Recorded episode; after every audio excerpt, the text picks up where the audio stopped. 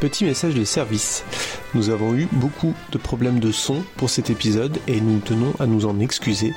Il y a quelques petites perturbations par-ci par-là, des grésillements, des toc toc toc, des petites choses pas toujours agréables et vraiment on est désolé et euh, on vous promet de faire mieux pour la prochaine fois. Très bonne écoute.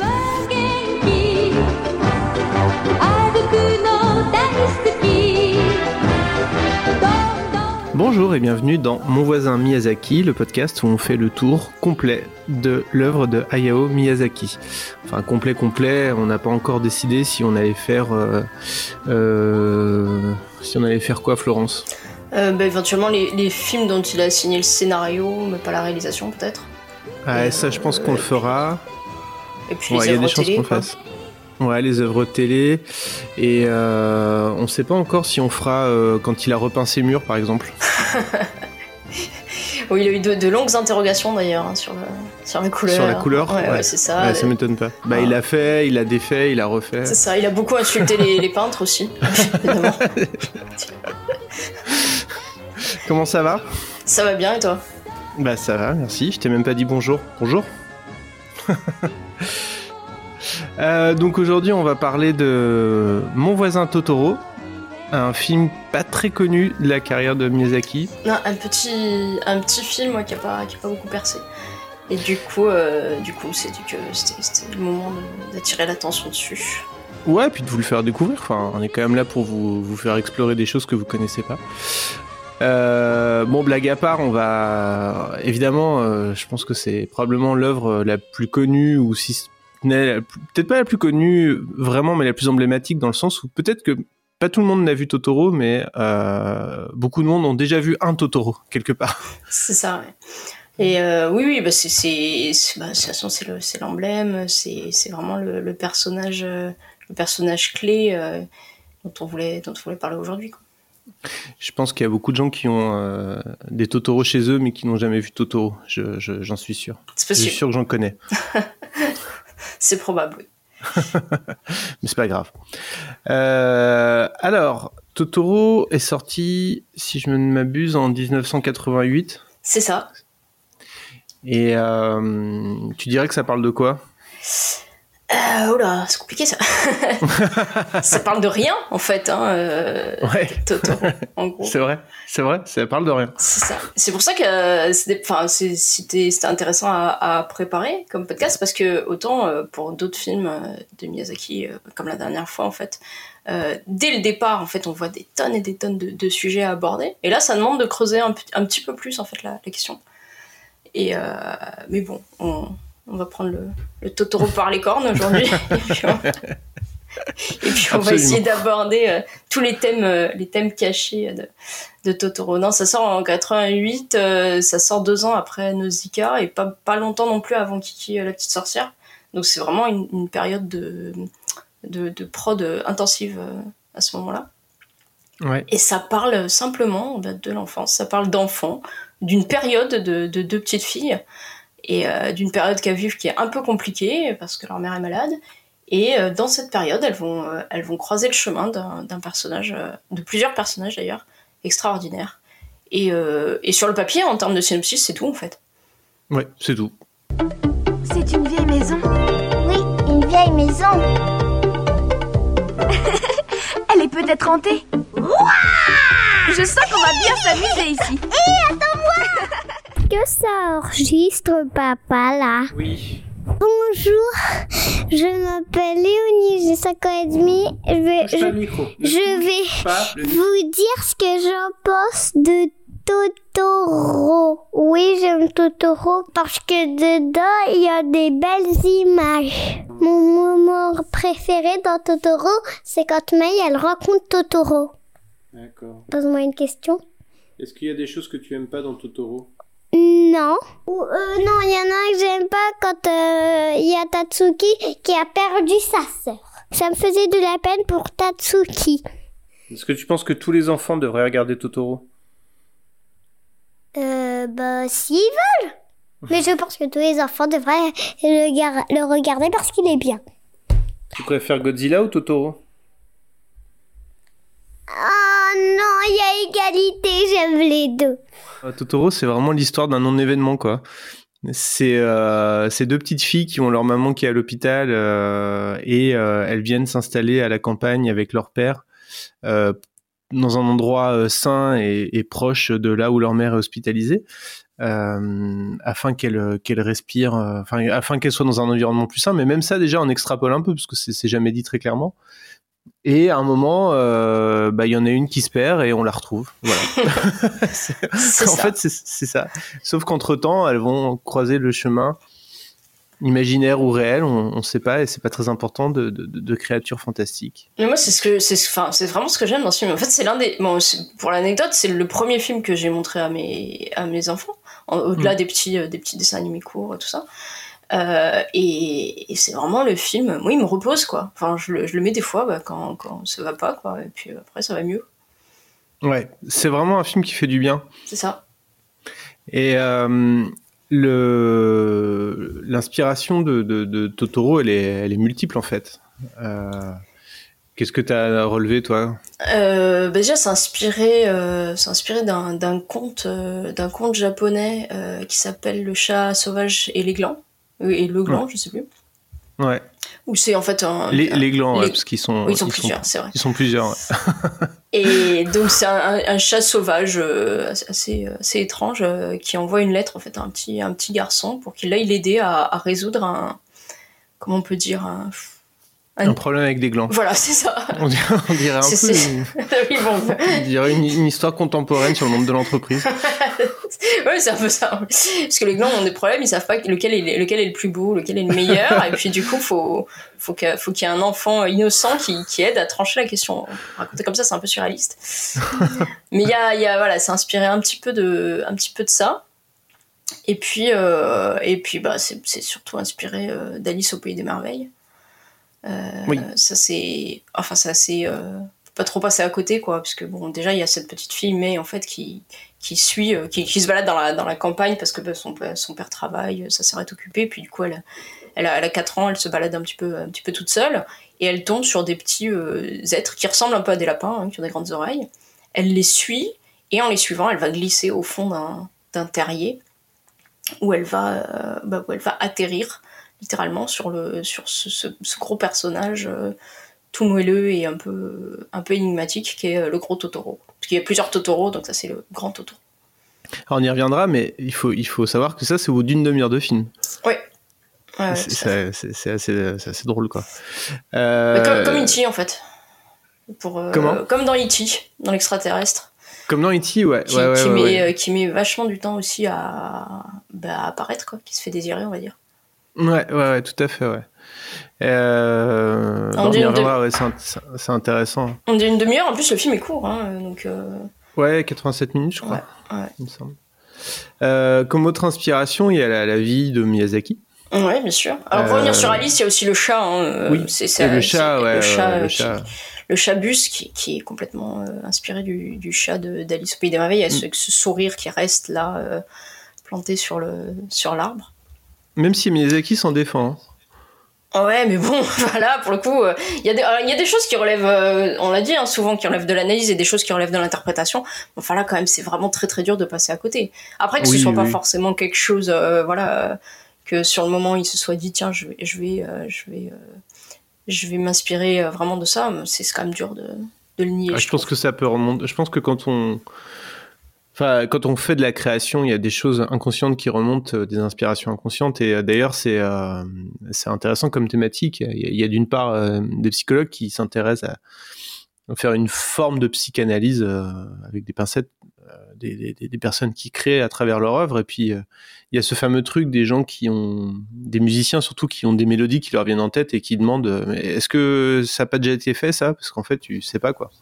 Oui, bien sûr, mais c'est pareil pour les histoires. hein. Il y a des choses qui, qui voilà, il y a, il y a pas mal de, de, de gens qui se sont retrouvés euh, presque à plagier involontairement des, des choses parce que bah c'est à un moment donné, on Mm. fait avec ce qu'on a dans, dans, dans la tête. D'ailleurs, une fois, je t'ai plagié un tweet comme ça. C'est vrai. je, je, je- je peux témoigner. C'était une- exactement ça. une vanne de, de haute qualité en plus. Je me souviens même plus ce que c'était, mais je me souviens juste du plagiat. plus du tout, mais euh, voilà. Mais c'était forcément très drôle, je veux dire, bah oui, oui. évidemment. Sinon, je l'aurais pas plagié. C'est ça. Mais, euh, mais voilà, donc, euh, parce que là, c'est pareil, euh, c'est inspiré, enfin, on, on peut vraiment trouver Alice. Mais après, si on cherche dans notre imaginaire, le film, on peut le raccrocher à plein de contes enfantins. Mais pour le coup, je pense pas que ce soit vraiment des, des citations, on va dire, volontaires. Et c'est plus que ça rat- rattache un peu à un univers, quoi. Quand on regarde, par exemple, les trois. Euh, les trois Totoro, ça fait un peu boucle, boucle d'or et les, les trois ours. Il y a plein de, plein de choses comme ça. Il y a les arbres qui montent jusqu'au ciel, qui rappellent un peu Jack et le haricot magique. Mais tout ça, à mon avis, c'est pas des citations euh, réelles, quoi. C'est juste qu'à un moment donné, ça participe à un univers euh, de contes enfantins dans lequel il y a des, thématiques qui reviennent forcément, quoi. Ouais, absolument. tout à fait, clairement. Et, et, donc, c'est un mélange d'inspiration de, de, de contes pour enfants. Alors là, on a plutôt cité des références euh, européennes aussi. On a parlé de, de- du lynx et, et les glands de, de Kenji Miyazawa, qui est d'ailleurs un, un univers que je suis en train de découvrir et que j'ai commencé à découvrir en préparant le podcast. Ouais, D'ailleurs, il a écrit, il a écrit Goshu aussi, euh, le, le violoncelliste, qui, euh, Oui. qui, qui a été aussi euh, adapté en film par, bah, par Takahata. Oui, je suis en train de le lire d'ailleurs. Euh, et euh, et il y a aussi une inspiration forte autobiographique euh, dans, dans Totoro, puisque la maison semble être euh, clairement celle que Miyazaki a habité étant enfant. Oui, tout l'uni- tout l'univers. Bon, ça, il en plus, il le dit, hein, il revendique assez. euh, c'est un de ses films par rapport à ceux qu'il y avait eu avant, qui est vraiment un film, on va dire, du quotidien, quoi, comme on l'a dit, et, Mm. euh, et dans lequel il a puisé euh, dans, dans, dans- vraiment dans, les, dans ses souvenirs de d'enfance. Papa, il y a un arbre géant en face de la maison. C'est un coffrier. Un coffrier. La- L'époque, elle est pas, elle est pas citée explicitement, mais enfin, on comprend quand même que c'est euh, l'époque de son enfance à lui, c'est-à-dire après la guerre, quoi. Mm. Et euh, on voit que bon voilà, il y a plus, il y a, pour une fois, il y a pas la guerre d'ailleurs dans le dans le film. Mm. Euh, elle, est, elle est loin, elle est enfin loin. Comme Il y, a, il y a un, un petit avion un moment quand même. Petit avion, ouais, et puis il y a le, le petit garçon aussi qui a, qui, qui fait, enfin, qui a un peu ce Oui. côté euh, d'enfant d'après-guerre, quoi. Son petit crâne rasé, enfin, un peu, Mm. un peu malingre. euh. Donc ça, il y a, il y a des choses qui situent le film sans le, sans le dire, quoi, sans le dire explicitement. Et, euh, et là, oui, il y a plein de choses qui font référence à, à son enfance. Bon, déjà, le- l'endroit où le, le- la, la préfecture en fait de Saitama où se situe le- l'action du film, c'est là où, pas là où il a habité enfant, mais c'est pas très loin. C'est là où il habite en fait depuis qu'il est depuis qu'il est adulte. Mm. Miyazaki. C'est dans le Grand Tokyo, je crois, c'est ça C'est ça, oui. Euh. Et à l'époque, c'était bon. Après, c'est devenu euh, voilà plutôt des, des, des villes, quoi. Mais à l'époque, c'était des, des bah, c'était la campagne de, de, de Tokyo. Et il y a un autre élément biographique qui est important, c'est évidemment la maladie de la mère. Tout à fait. Puisque la- on sait que la, la mère de Miyazaki a souffert de tuberculose toute sa vie. Et si vous nous avez déjà écouté, vous, vous le savez déjà, et vous, vous le savez peut-être même déjà sans nous avoir écouté. c'est un élément qui Euh, revient beaucoup. voilà, ouais, ouais, ouais. Le- le- L'enfant inquiet, euh, l'enfant inquiet pour sa mère. euh, Oui, puis la mère hospitalisée parce qu'elle a, elle a, eu quand même une forme grave de tuberculose, ce qui fait qu'une grande partie de son enfance à, à lui, elle était pas là, elle était à, l'hôpital, et que même en revenant à la maison, en fait, elle, a gardé des séquelles euh, toute sa vie, c'est-à-dire qu'elle pouvait pas les soulever, enfin, il y avait plein de choses euh, qu'elle ne, qu'elle ne pouvait pas faire. Et euh, lui, c'est, euh, je crois que c'est le deuxième. Ils sont, ils sont quatre garçons, et euh, je crois que c'est le deuxième de la, de la fratrie euh, à Yao. Et, euh, donc, bah, ils ont dû s'organiser un petit peu leur vie avec la, mère loin et, avec bah, seul du coup avec le, avec le père. Quoi. Tu parlais de l'après-guerre, c'est important puisque le film est sorti en double programme avec Le tombeau des Lucioles, qui lui aussi parlait de l'après-guerre, enfin la fin de la guerre plutôt. Euh, c'est vraiment euh, intéressant que ces deux films soient sortis en même temps euh, en double programme. Déjà, ça a été une des conditions pour que le film soit financé, puisque personne ne voulait produire et sortir ce film à l'époque, et la seule condition posée par les maisons de production qui, qui travaillaient avec le studio Ghibli, c'était qu'ils sortent avec le tombeau des Lucioles, qui visiblement avait une promesse plus intéressante pour l'audience japonaise. Oui, c'est ça, c'est un peu une astuce qu'avait trouvé euh, Suzuki en fait pour euh, pour euh, refourguer le, le, le, le film le film Totoro. Euh, c'est que comme de toute façon, bah, le Tombeau des lucioles allait forcément être produit et diffusé, le deal euh, c'était que que Totoro soit court, qu'il fasse moins d'une heure, ce qui au final n'est pas le cas, mais euh, c'était c'était le deal de base, et qu'il sorte en double programme avec le, Tombeau des lucioles pour en fait essentiellement pour bénéficier. Du coup, c'était c'était pour les distributeurs, c'était une bonne occasion hein, parce que c'était deux pour le prix d'un. Euh, et c'était en fait pour bénéficier des, sorties euh, scolaires. Parce que bah, les, ils devaient vachement s'amuser les écoliers japonais à l'époque. Parce que comme il y avait un intérêt historique euh, au tombeau lucioles qui était tiré d'une œuvre qui est souvent étudiée et tout ça euh, du coup il y avait y avait il y avait pas mal de, de, de projections pour les scolaires. Et Suzuki s'est dit bah tant qu'à faire on va leur refourguer le Totoro avec et euh, puis ça nous fera du public et puis comme ça tout le monde est content le film peut se faire quand même en grugeant un peu parce que le deal c'était que le, le- le double programme était pas trop long et au final on se retrouve avec deux, longs métrages quoi même si Totoro est pas très long mais ça, ça reste une durée d'un long métrage quoi. Mais comme Miyazaki, euh, son souci principal, c'est quand même le bonheur des enfants, je pense que je vais se dire aussi, non, s'il vous plaît, après le, après le tombeau des Lucioles, on met Totoro, s'il vous plaît. Ah, c'était aussi, oui, euh, au- au-delà, au-delà de l'aspect purement, purement production, qui du coup était quand même pas facile à gérer en plus, parce qu'il a fallu diviser le, le, le- c'était pas une facilité de production euh, non plus, hein, il fallait diviser le studio en deux, enfin ça a été compliqué de, de gérer la, Ouais, les deux ouais, ouais. parallèles, mais au-delà, euh, il paraît que ça, ça, ça passait après le tombeau des Lucioles, euh, ce qui paraît logique, ouais, voilà. parce que, bah, parce qu'après le tombeau des Lucioles, il faut, faut bien, faut bien ça pour, euh, Pour se remettre, ouais. pour se remettre. Et si tu passes dans, dans le sens inverse, je crois que ça fonctionne pas du tout, par contre. Ah Euh, non, non, t'as bah non, non, non. Un coup à sortir euh, dégoûté, quoi. En plus, il y a une, une proximité de, de, enfin, je veux dire, euh, de- les deux petites filles se, se, se ressemblent et tout. Enfin, c'est, il y, a- il y a quand même un truc. euh, Il y a beaucoup, même, euh, ouais. On en reparlera, mais il y, y a pas mal de. Ouais, ouais, c'est incroyable comme ces deux films sont, sont complémentaires et enfin c'est. je- J'ose pas dire yin et yang euh, parce que parce que c'est euh, après avoir dit yin et yang on dit tradition et modernité et c'est vraiment la fin de tout quoi. Mais il y a un truc quand même. Les deux faces d'une même pièce. On l'a dit ça la Les- dernière fois. des fois. Ouais, c'est vrai. Noiraude, noiraude, noiraude, noiraude,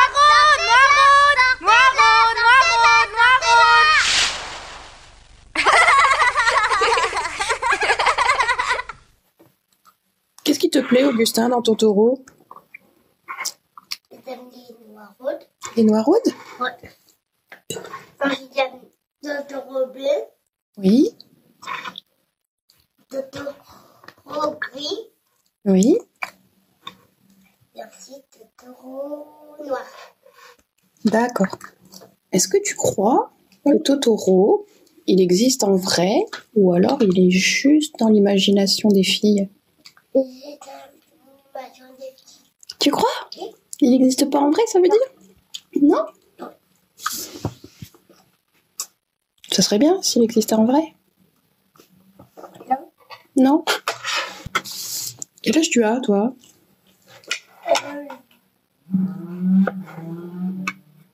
trois. T'as 3 ans. Et les noiraudes, ça te fait peur? Oui. Ça Tu les trouves pas mignonnes? Hum. Ils sont. Oh, c'est effrayant. Elles sont effrayantes.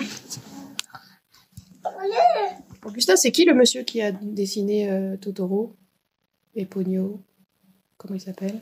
Mais je sais pas. C'est des films de... Comment t'as dit?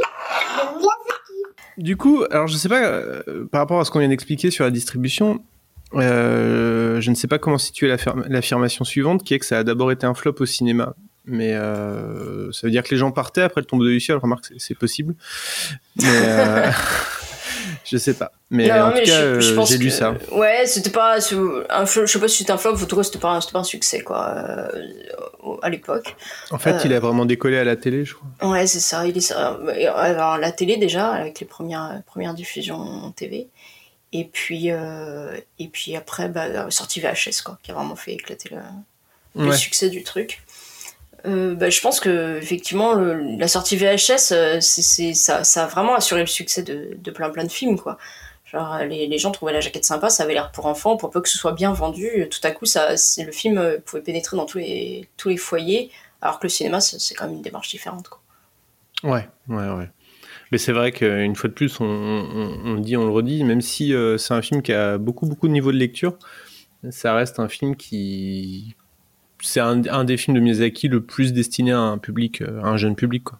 Oui, oui, oui, bah c'est, c'est, bah comme je disais, moi c'est le premier que j'ai montré euh, à mes enfants et, Ouais. et j'ai l'impression qu'on est, on est, enfin c'est, c'est assez commun quoi, euh, de, de commencer par ce film-là, euh, pas que d'ailleurs de commencer par ce Miyazaki pour dire bah après on a envie de leur en montrer plein, mais juste de commencer par ce film, euh, par ce film-là. Euh, Alors on dit ça maintenant, mais je sais pas si dans les années 80 c'était pas forcément le, le genre de film que, que les enfants se ruaient pour voir. Enfin, c'est notre génération. Hein, euh, c'est- bon, nous, quand c'est sorti, évidemment, c'est différent parce qu'ici, il est sorti bien plus tard. Mais, euh, mais je sais pas si, euh, s'il aurait eu vraiment du succès euh, dès, dès 88 en France non plus, je- j'y crois pas du tout.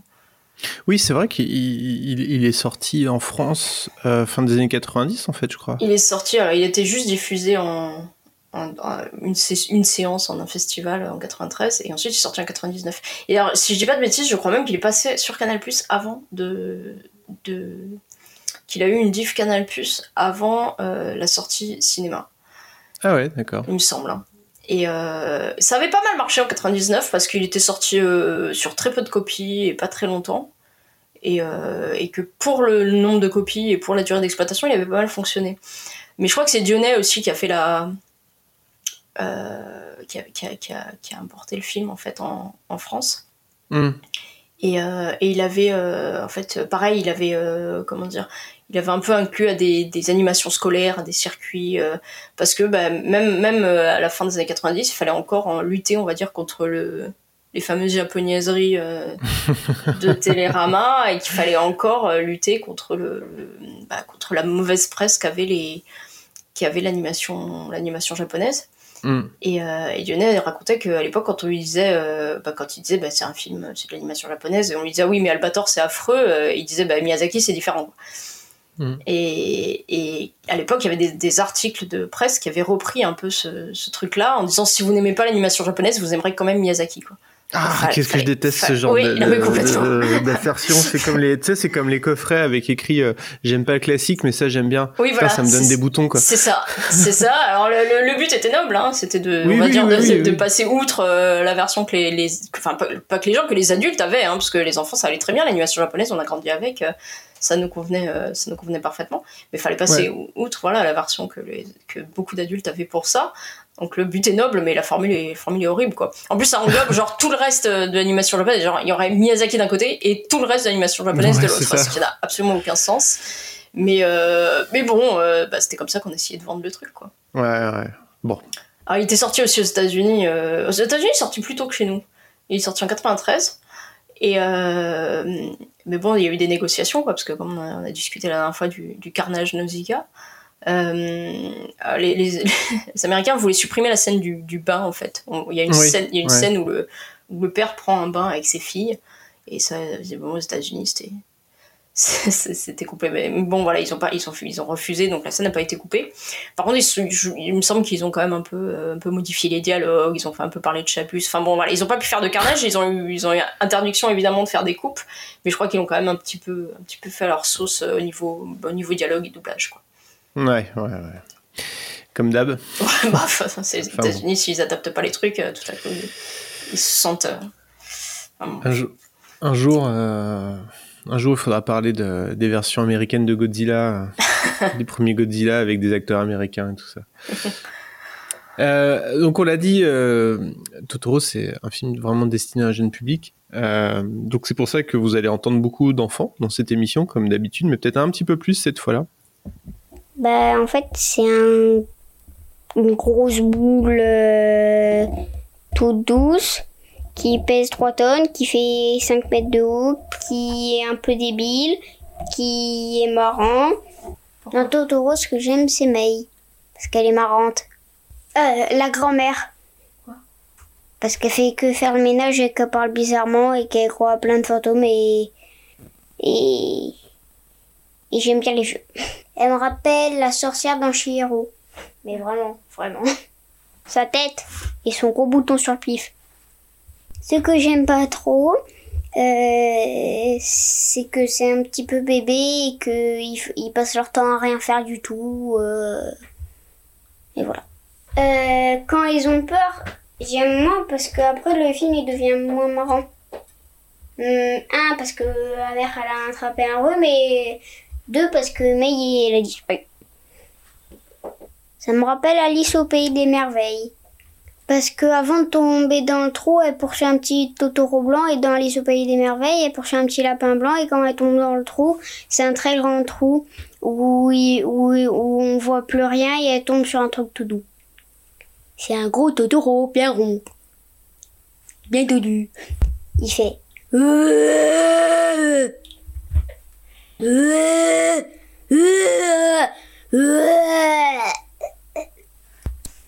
mon avis, il est dans l'imagination parce que hum, euh, euh, May, quand elle tombe dans le trou pour aller chez Totoro, après il y est plus. Ensuite, euh, quand il faut pousser les plantes à un gros arbre géant, après c'est plus que des, petites plantes de 3 cm. Le chabus, existe par contre. Dis-moi comment tu t'appelles? Est-ce que t'es une grosse noiraude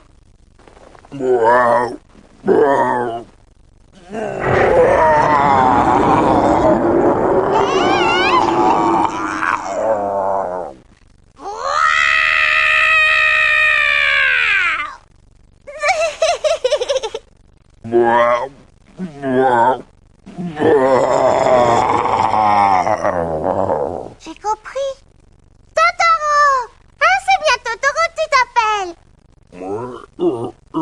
T'es un vrai gros Totoro Alors, euh, on va parler un petit peu plus du film, faire un petit peu plus d'analyse.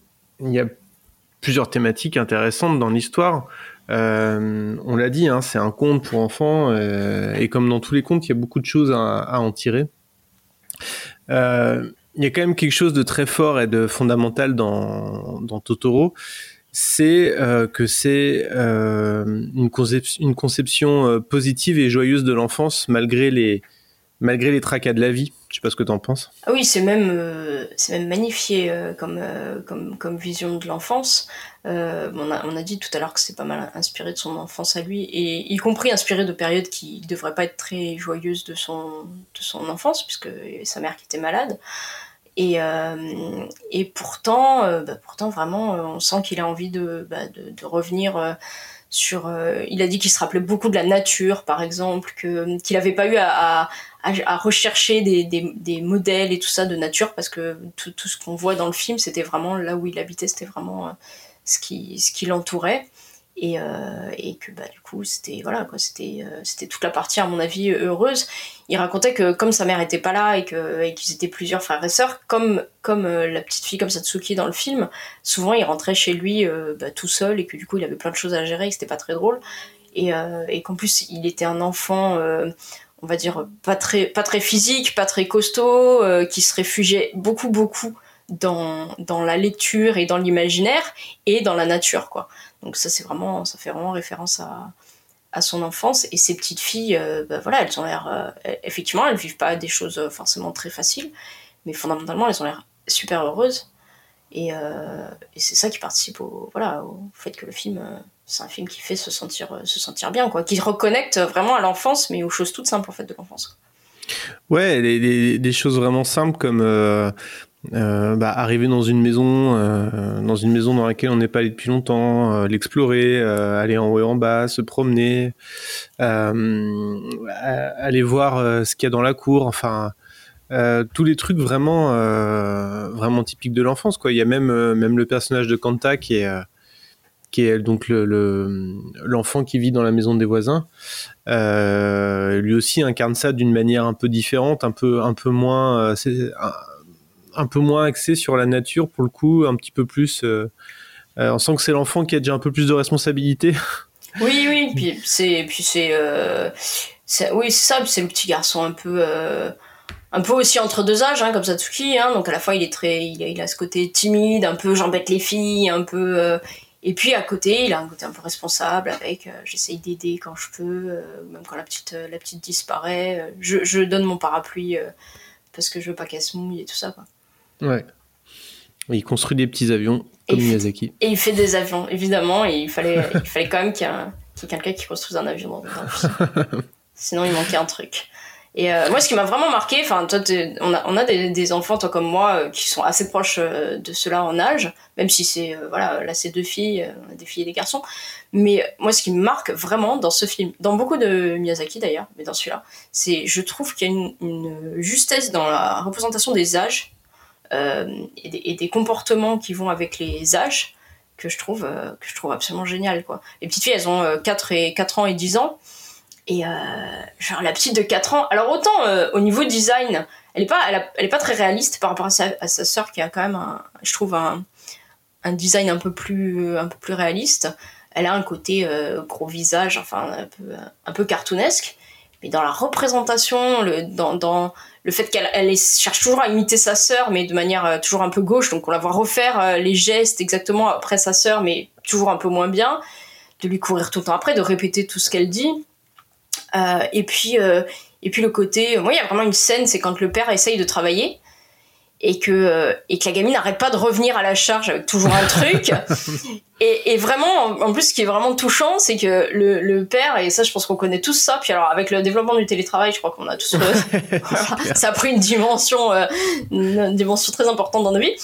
Et c'est qu'en plus, non seulement, alors à la fois c'est énervant, t'as envie d'aller au bout de ton truc, et l'autre elle arrête pas de revenir, et en même temps elle arrive avec, euh, regarde, je t'ai cueilli une fleur. Enfin, c'est tellement, tellement touchant qu'on voit vraiment l'ambivalence en fait de, enfin de, voilà quoi, de- bah, d'avoir des enfants quoi. Que fait, à la fois c'est, à la fois c'est, c'est épuisant et tout ça, puis à la fois, bah, à chaque fois il faut un truc. euh, truc super mignon qui, bah, qui nous rappelle que finalement le, boulot qu'on est en train de faire c'est quand même vachement moins important que la petite fleur jaune qu'elle vient de ramener quoi.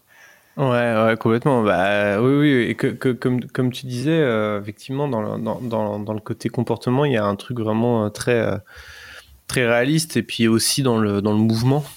Enfin, euh, Ah oui, elle est, euh, c'est- c'est un mouvement on- permanent. Hein. On, on le sait que Miyazaki, c'est un, un esthète du mouvement et qu'il a porté ça à un niveau, euh, un niveau assez extraordinaire. Mais, euh, mais en fait, dans la démarche, dans la, dans la, la gestuelle des enfants, d'ailleurs des, des trois enfants, hein, il y a quelque chose de très parlant en fait. Euh, quand tu vois Satsuki qui euh, marche sur les genoux dans la maison parce que euh, il faut pas mettre les pieds par terre.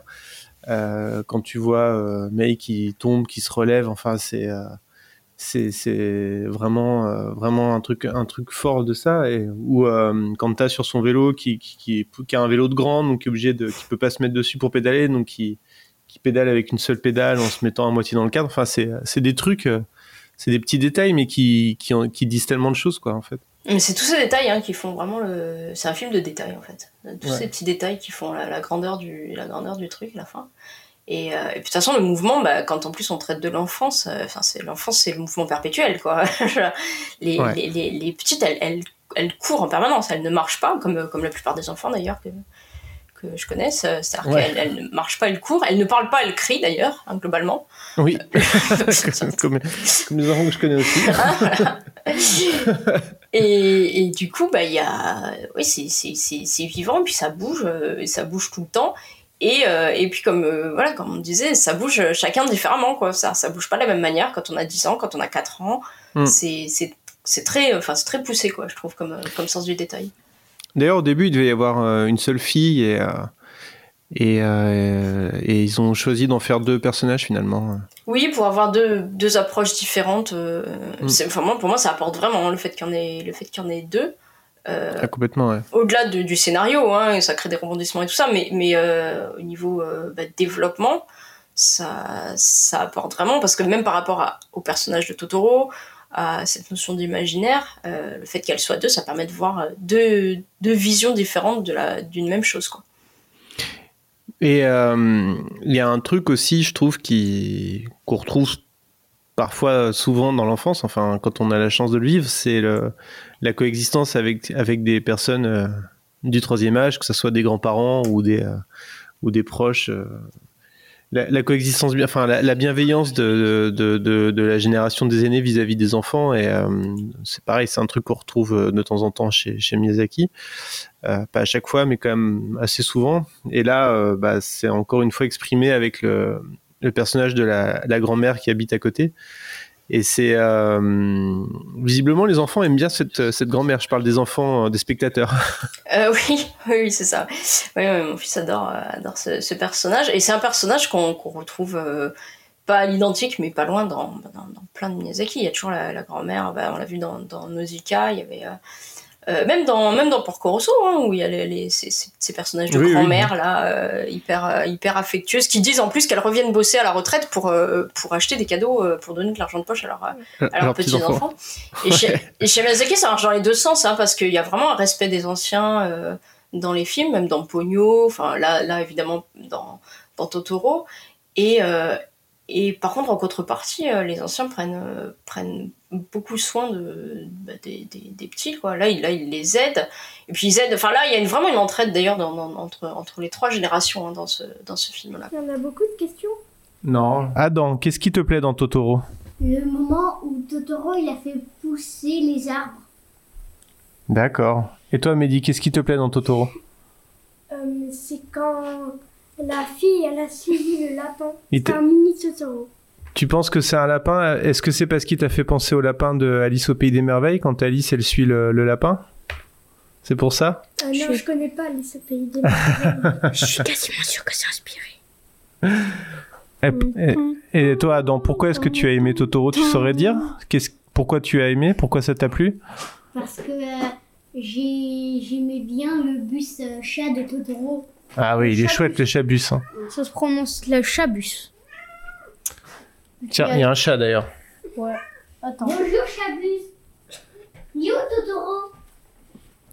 Et toi, Mehdi, pourquoi, euh, qui- pourquoi est-ce que Totoro ça t'a plu? Parce qu'il y avait un moment qui était rigolo. C'est quand euh, la petite fille, May. May. ben, May, ben, en May. fait, elle a, May, Oui. May, elle a rencontré, grand, rencontré grand-mère. Et quand grand-mère, elle s'est retournée comme ça. Ça c'était, bizarre. ça t'as trouvé que c'était marrant Ouais.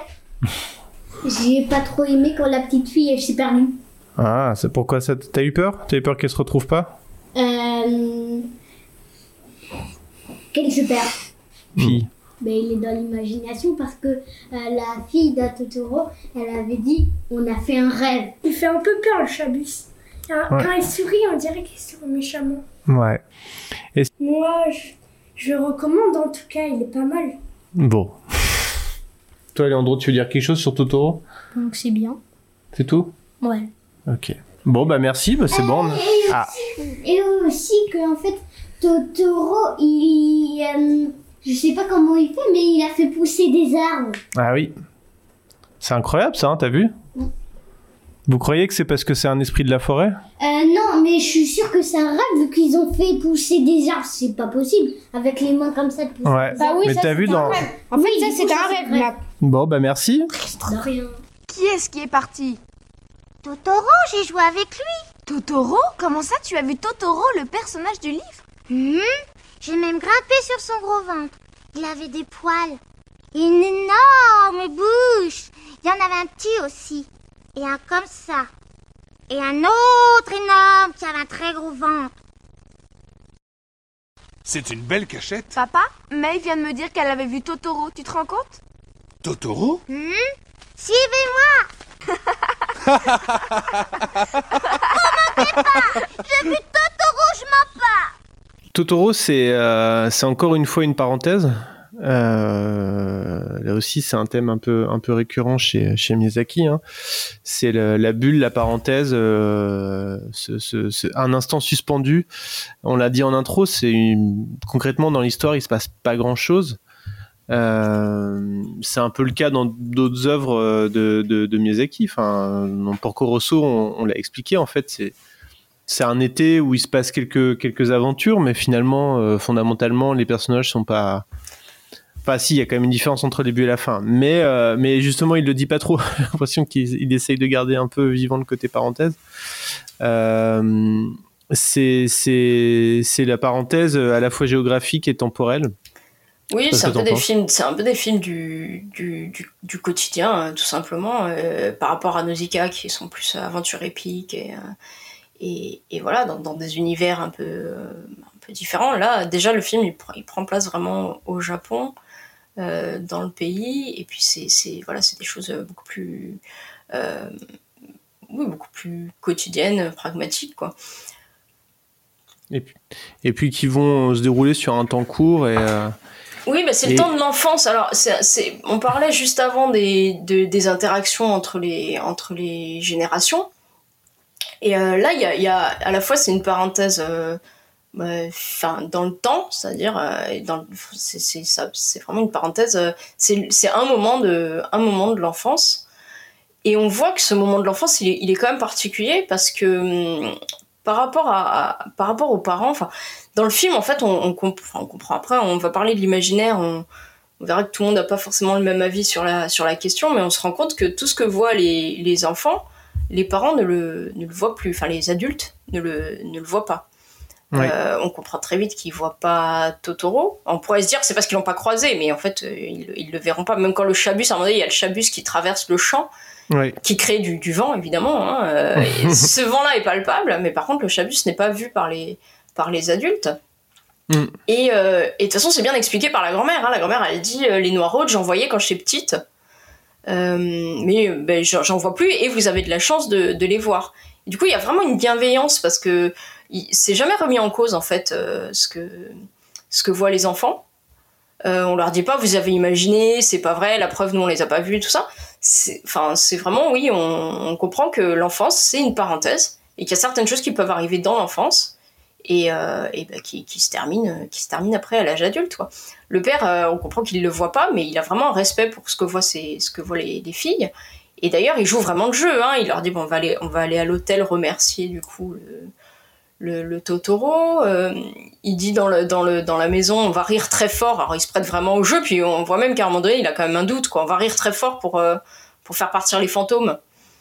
Euh, donc il, voilà, il se prend vraiment, vraiment à ce jeu-là. Quoi. Ouais, complètement.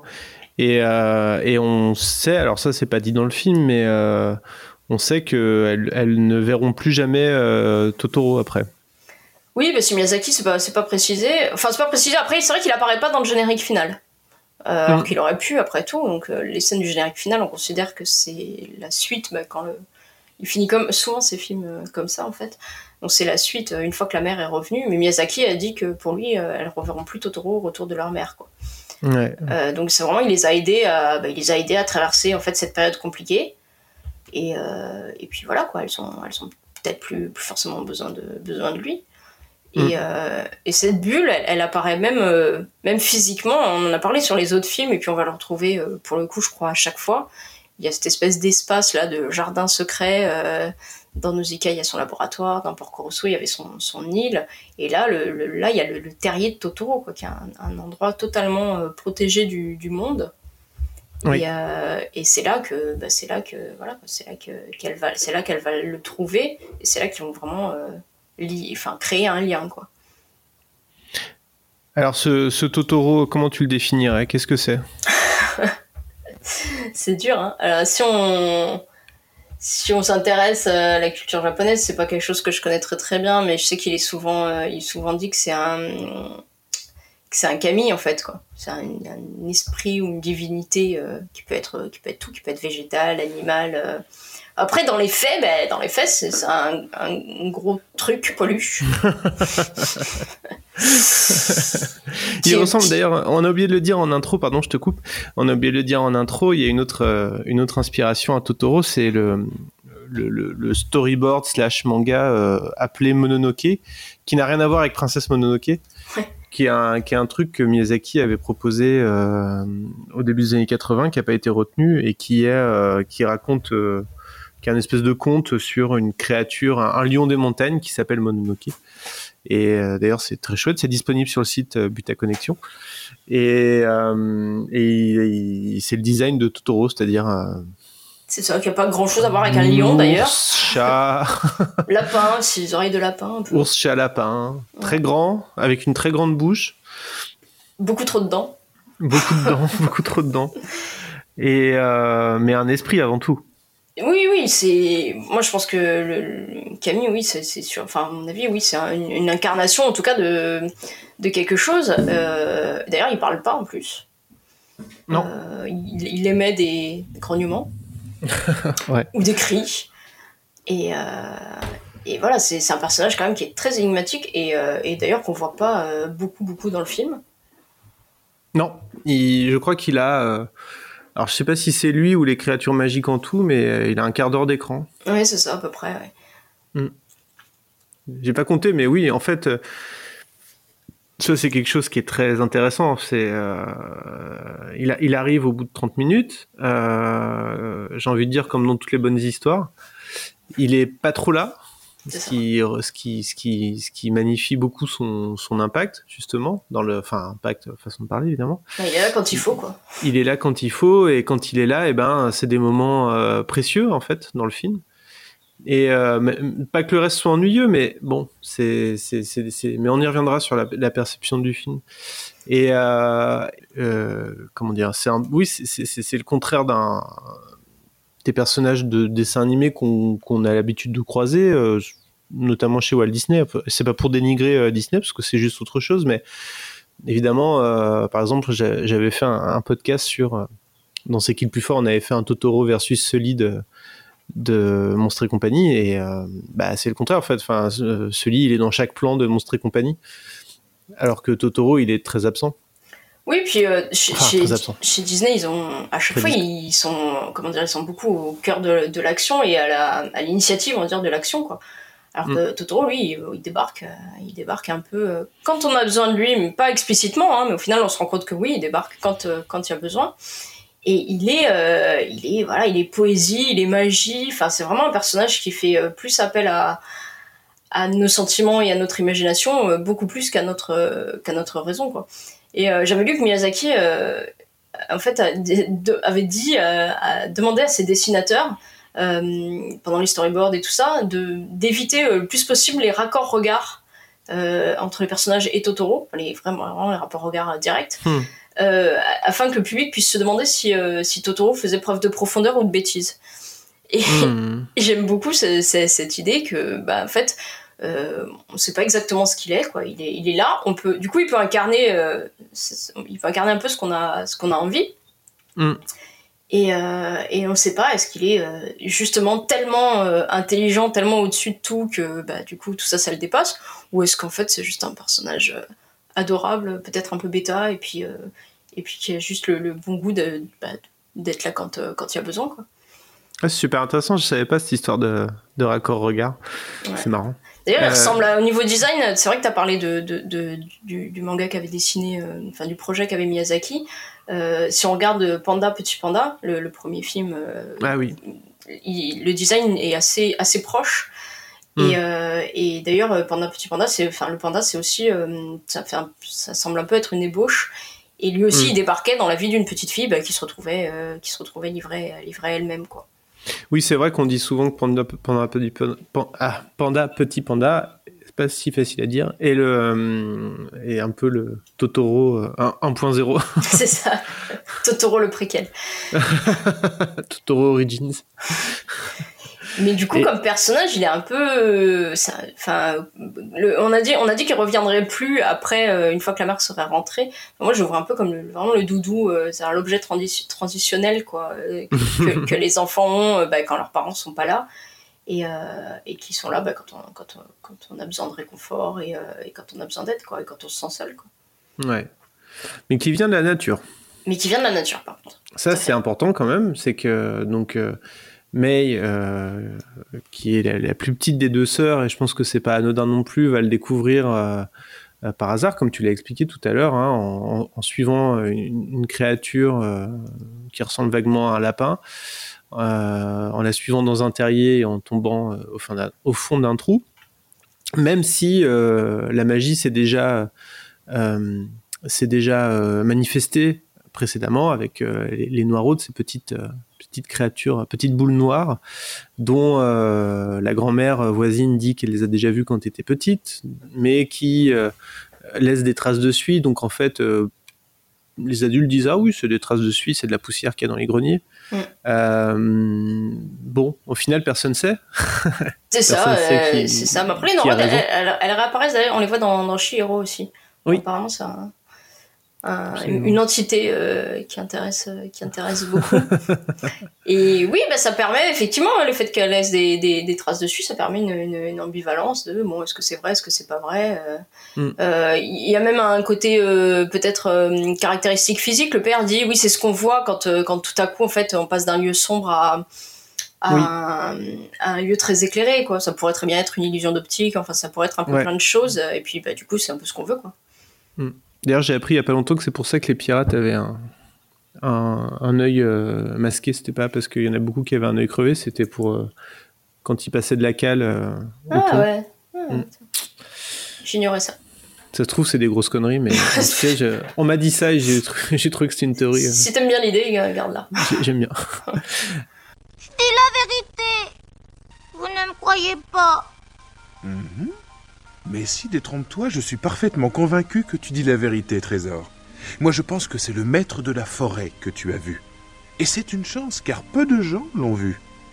Et dis-toi que tu ne le reverras peut-être jamais. Allons voir s'il est encore là, j'aimerais le saluer. Où est-il? Mais il va le retrouver, j'en suis sûr. Ah ah Même le trou a complètement disparu. Eh oui, c'est bien ce que je disais, il faut avoir de la chance pour le voir. C'est pas juste. Moi aussi, je voulais le voir.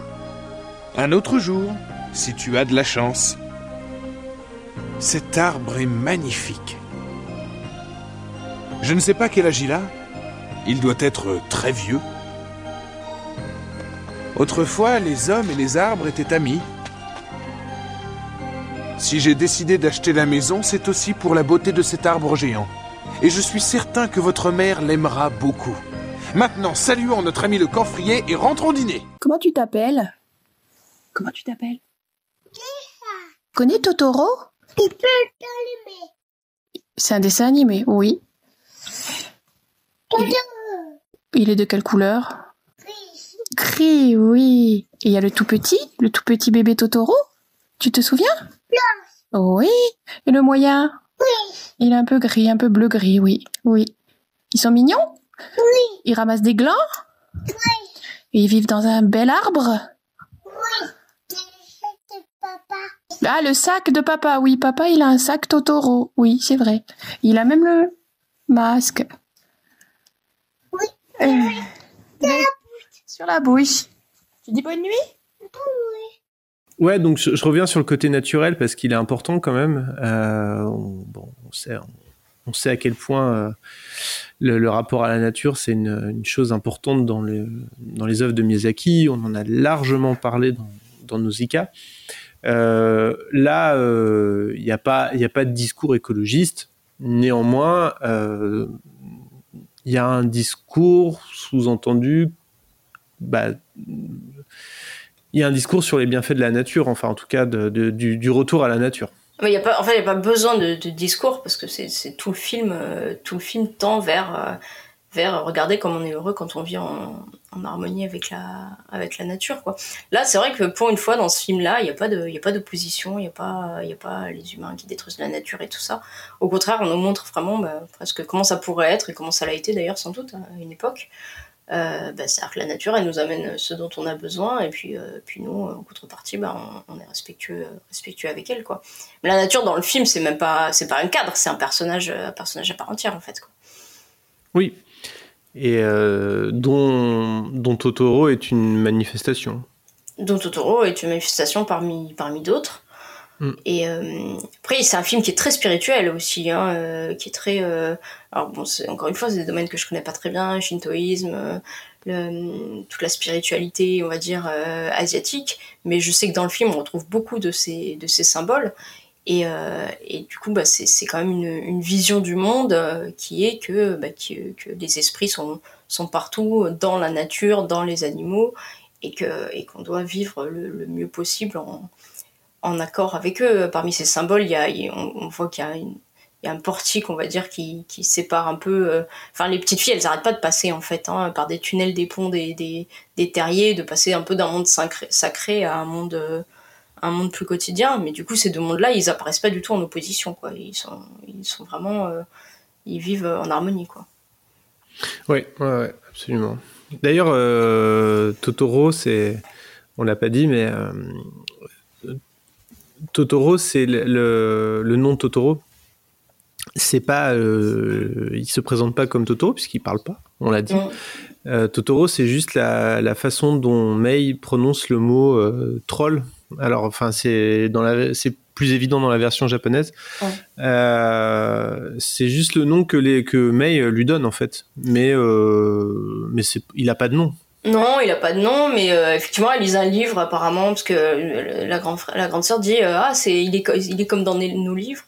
Donc on Mm. peut comprendre qu'en fait elle lit un livre avec des avec des trolls et que bah, la petite fille voilà au niveau au niveau prononciation euh, bah, elle l'appelle Totoro et, et lui ça a l'air de lui convenir hein, ma foi parce que il, il- il lui répond par un grand sourire et Bah, ça, ça- ça- ça rejoint ce que tu disais. C'est, on sait pas s'il est, on sait pas s'il est très intelligent ou très bête ou ni l'un ni l'autre. Et, euh, et de la même manière qu'on sait pas s'il est euh, bienveillant ou malveillant. Enfin, il est, je pense qu'il est ni l'un ni l'autre. Enfin, si, il est, il est quand même plutôt bienveillant, mais mais il est bienveillant parce qu'on est bienveillant avec lui. Enfin, moi, c'est, toujours le sentiment que j'ai eu avec euh, avec Totoro, c'est qu'on a l'impression que c'est une, une bête, enfin une bête, une manifestation. de, de, de bienveillance parce qu'il est avec des petites filles, parce qu'il est avec des enfants. Et, et je rejoins, euh, je rebondis sur un truc que j'ai vu euh, dans un documentaire sur, euh, sur Miyazaki où il expliquait que. euh, un psychanalyste expliquait que les monstres de Miyazaki étaient des, des personnifications de, que Miyazaki faisait lui-même et je trouve que l'histoire du monstre gentil avec les enfants ça définit bien Miyazaki. carrément Mais euh, comment serait-il avec comment se comporterait Totoro avec avec euh, des gens qui, qui lui veulent du mal On ne sait pas. Mais la scène de la rencontre, elle est, elle est, elle est déterminante hein, pour ça, parce que elle, lui tombe dessus, littéralement, Ouais. et euh, elle, elle le réveille euh, dans son sommeil. Ouais. Et là, tout à coup, elle est adorable, quoi. C'est-à-dire que elle, est souriante, elle lui donne un nom, elle le trouve, euh, voilà. Et, et ça va déterminer sans doute la suite. Après, euh, si à ce moment-là, c'était un, j'en sais rien, un personnage euh, hyper désagréable qui lui avait rebondi dessus en, je sais pas, en le traitant de, de gros monstre, euh, je- effectivement, ça aurait sans doute pu euh, euh, totalement, totalement différemment, quoi. En même temps, elle, elle, elle se comporte avec lui comme elle se comporte avec euh, beaucoup d'adultes, c'est-à-dire gentiment effrontée. elle, elle crie, elle, elle le taquine, elle l'embête, enfin comme comme avec son père, enfin comme un enfant de 4 ans quoi. Oui, bah, puis le monde tourne autour d'elle, évidemment. Hein, donc, elle a, elle a Mm. 4 ans, quoi. Quand, euh, quand elle veut, euh, par exemple, quand elle, est triste, euh, que voilà, qu'elle, du coup, elle veut pas rester avec la grand-mère, elle veut à tout prix, donc qu'on la ramène, qu'on l'amène voir sa sœur à l'école. Enfin, ça reste une petite fille de 4 ans. Le monde tourne, tourne intégralement autour d'elle. Mais, clairement, elle a aucune attitude menaçante par rapport à lui. Elle, enfin, l'intègre à son monde de manière, de manière quand même sympathique, quoi. Ouais.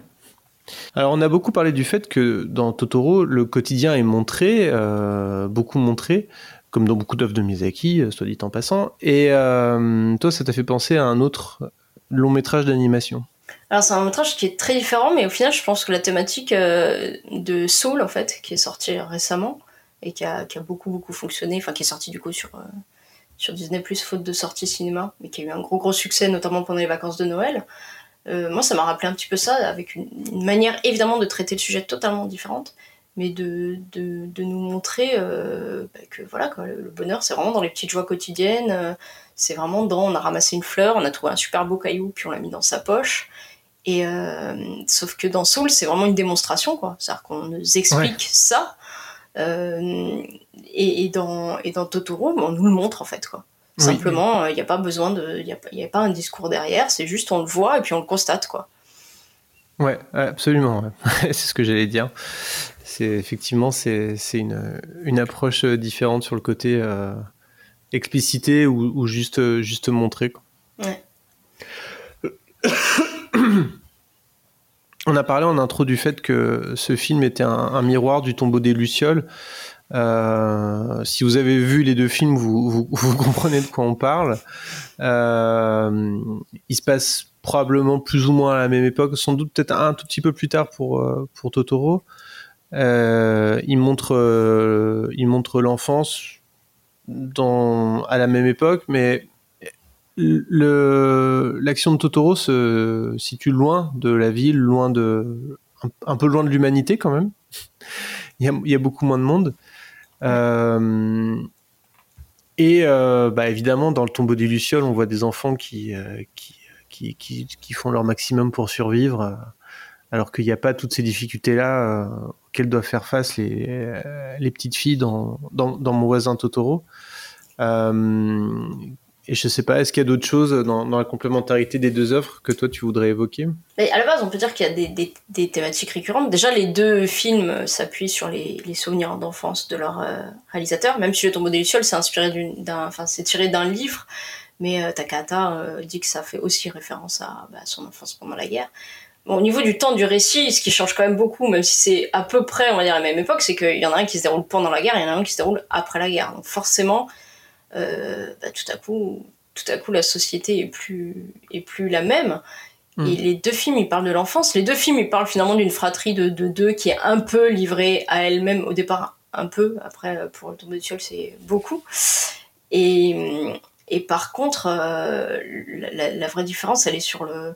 Totoro, c'est une ode, on a dit, à la magie, à l'innocence de l'enfance. Et que cette innocence, on a, on a dit qu'elle était vraiment entretenue par les, par les adultes, en fait, qui sont bienveillants, qui sont aidants, qui, remis, remettent pas en question bah, euh, les dires des enfants. Alors que vraiment, dans, le tombeau des Lucioles, la différence, c'est que il n'y a aucune entraide. Cette magie de l'enfance dans le tombeau des Lucioles, elle est piétinée. Vraiment, elle est, elle est piétinée, massacrée par les euh, adultes. On lui met de on, lui- on lui met de l'essence de, dessus, Ah on, non, on y a- met le feu et après on prend les cendres et on les met dans les toilettes. c'est ça. Par les adultes, quoi. Je veux dire, c'est vraiment. euh, ils, ils ne font rien pour euh, entretenir. Alors, on peut dire, oui, c'est la guerre, ils ont autre chose à faire et tout, mais au contraire, enfin, j'ai envie de dire que si c'est pas pendant la guerre qu'on essaie d'entretenir la magie, si c'est pas pendant les pires périodes de l'histoire ou de notre vie qu'on essaye d'entretenir bah, l'espoir et la magie chez les enfants, voilà, dans ce cas-là, on a tout perdu, quoi. Alors, je sais que le tombeau des Lucioles, euh, si, on- si on si on s'intéresse, enfin, pour ceux qui l'ont vu, on se rend bien compte que euh, tout ce qui se passe de- d'horrible, au final, c'est quand même beaucoup la faute, malheureusement, du, du- du grand frère, quoi, qui ne sait absolument pas gérer. Mais j'ai envie de dire, Mm. c'est normal, quoi, c'est un enfant, il n'a pas à savoir gérer. Donc à un moment donné, ce serait aux adultes de prendre le relais de la même, de la manière où ils le font dans, dans Totoro. Évidemment, la période est plus, plus calme et tout ça, mais à un moment donné, dans Totoro, les, les adultes euh, bah, prennent en, en charge le fait que, bah, que le père des petites filles, il est très occupé, que la mère, elle est pas là. Donc il y a des voisins qui les aident, euh, on leur, enfin, à tous les niveaux dans ce qui est montré dans le tombeau des Lucioles, c'est le au contraire quoi, c'est le massacre de l'enfance par euh, bah, par les Par les adultes, adultes, quoi, ouais, tout simplement. Ouais, tout à fait. on, pa- on passe à la partie 3 du coup Ou euh, Oui, bah oui. chose Ouais, c'est bon. Ouais, ça va aller sur le tombeau. On fera un, un mini-zode de 3 minutes pour dire euh, ne regardez pas ce film. c'est ça. ne faites pas ça chez vous. Bon alors, on, on- je pense qu'on a pas mal parlé des, euh, des thématiques du film. On y reviendra aussi après parce que il y a, il y a une théorie, euh, une, une espèce de creepypasta qui circule sur Totoro que, qui est intéressante, je trouve, parce qu'elle permet de, euh, parce qu'elle permet de, de- de- d'aborder plein de thèmes du film, qu'on soit d'accord ou pas. Mais bref, on y reviendra un peu plus tard. Euh, on l'a dit, hein, c'est, c'est, Totoro, c'est un chef-d'œuvre d'animation au sens euh, littéral du terme. Comme, alors là, je- j'enfonce des portes ouvertes, mais comme à peu près tous les films de, Miyazaki. C'est marrant parce que j'avais vu une interview de Takahata où il disait ah oui alors euh, euh, Miyazaki lui s'occupe de l'imaginaire, moi je m'occupe du quotidien. Je trouve que c'est c'est faux en fait. en tout cas c'est inexact parce que combien il y a de, d'animations, de passages follement animés pour montrer la famille en train de manger, les voir tous les trois sur un vélo, enfin ce, genre de choses. Et il y a aussi les passages fantastiques euh, qui sont peu nombreux, mais qui sont qui bénéficient d'un traitement euh, assez extra- ex- extraordinaire sur euh, sur comment ils sont mis en scène et animés. Est-ce que toi, il y a des choses qui t'ont particulièrement intéressé ou marqué sur ces deux plans-là, mise en scène et animation? Moi, sur les, oui, deux, sur les deux niveaux, mise en scène, bon, comme on l'a dit, hein, c'est vraiment le fait que bah, le, film soit un amoncellement de détails, mais qui forme vraiment une, une ambiance, qui, qui, qui, je sais pas, qui met en place un, un univers, et ça, je trouve ça vraiment génial. Après, au niveau visuel, enfin, moi, la nature, j'adore, quoi. On y est, quoi. Je veux dire, euh, enfin, moi, quand je regarde ça, euh, presque, je, je, Alors, pourtant, c'est pas des, c'est pas des, des fleurs ou des arbres que, qu'on a chez nous, quoi mais, euh, mais j'ai l'impression d'y être, quoi. J'ai l'impression de sentir euh, le vent, euh, le vent sur ma peau et tout ça. Et, et je trouve Mm. que le- l'animation de la nature, euh, l'herbe qui bouge, de tous ces, de tous ces trucs-là, c'est, absolument génial. Il y a les décors en fait de, de Kazuo, Kazuo Oga qui a, qui a travaillé sur le film. Et vous trouvez des vidéos sur internet de lui en train de, de peindre des arbres. Tout à coup, l'arbre il prend vie vraiment sous, enfin, sous, sous vos yeux, quoi. C'est assez bluffant. Ouais, ouais, oui, c'est assez extraordinaire. Le- L'eau aussi, hein, il y a pas mal de. Il y a l'eau qui, qui- l'eau qui est pompée, euh, le petit réservoir avec les, euh, avec les, euh, les têtards, enfin tous ces trucs-là. Euh, la petite mare, pardon. Ouais. Il, y a, il y a tous ces trucs-là ouais, qui, sont, qui, sont, qui sont vraiment bluffants.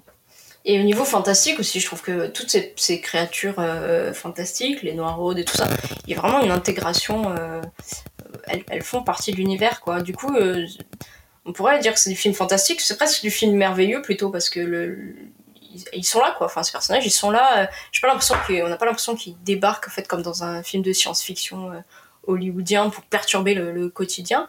C'est juste, ils, font vraiment partie intégrante de ça. Et je trouve que même visuellement, en fait, des fois, bah, on, on en aperçoit euh, quand elle repart chercher May en fait euh, elle, elle, elle, re- elle- elle passe le tunnel il y a encore des noirs rôdes un peu partout enfin, c'est vraiment intégré euh, intégré à l'univers. Ça y est, je l'ai vu, je l'ai vu, papa. Et on a vu un chat, un chat puce. Hein? Il a un ventre énorme. Et de grands, grands yeux tout ronds. Incroyable. Totoro On a vu Totoro On a vu Totoro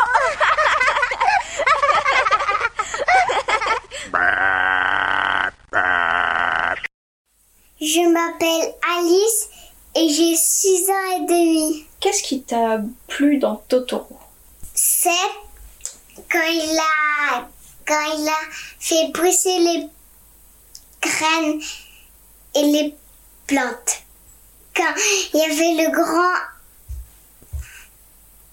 le grand grand grand grand grand et gros arbre. Alors après, euh, dans les, dans les passages euh, fantastiques, évidemment, euh, un des passages qui a beaucoup marqué, euh, qui, qui marque forcément, c'est c'est le chabus, euh, qui, quand il est là, il crève l'écran, puisque Carrément.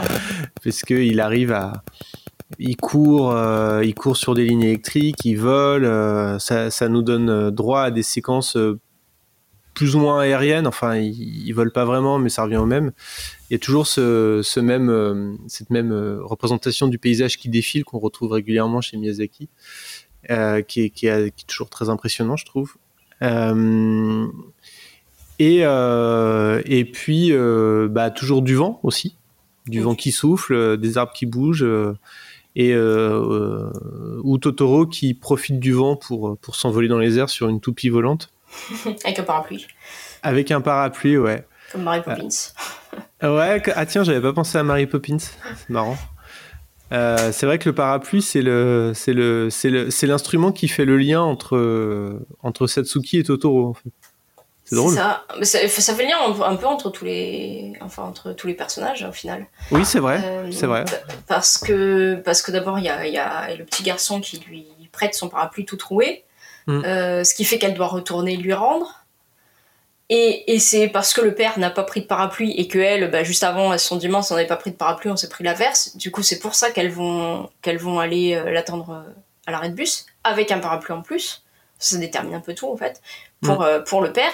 Et du coup, ça nous mène à cette scène absolument mais magnifique. euh, de, de l'arrêt de bus en fait qui est, qui est culte hein, cette scène pour le coup elle est prise reprise euh, Mm. euh, qui, est, qui est splendide où, elle, où du coup c'est la première apparition pour Satsuki de, de Totoro et elle va lui prêter son parapluie alors c'est complètement c'est une scène très drôle parce qu'il est là avec ce minuscule parapluie alors qu'il est gigantesque et ça couvre absolument rien pour lui Sauf que tout à coup, bah, ce- ce- cet objet du quotidien, ça va nous faire euh, nous faire, euh, comment dire, passer vraiment dans la, dans la magie, puisque ça va beaucoup amuser Totoro, les gouttes qui tombent euh, sur le parapluie.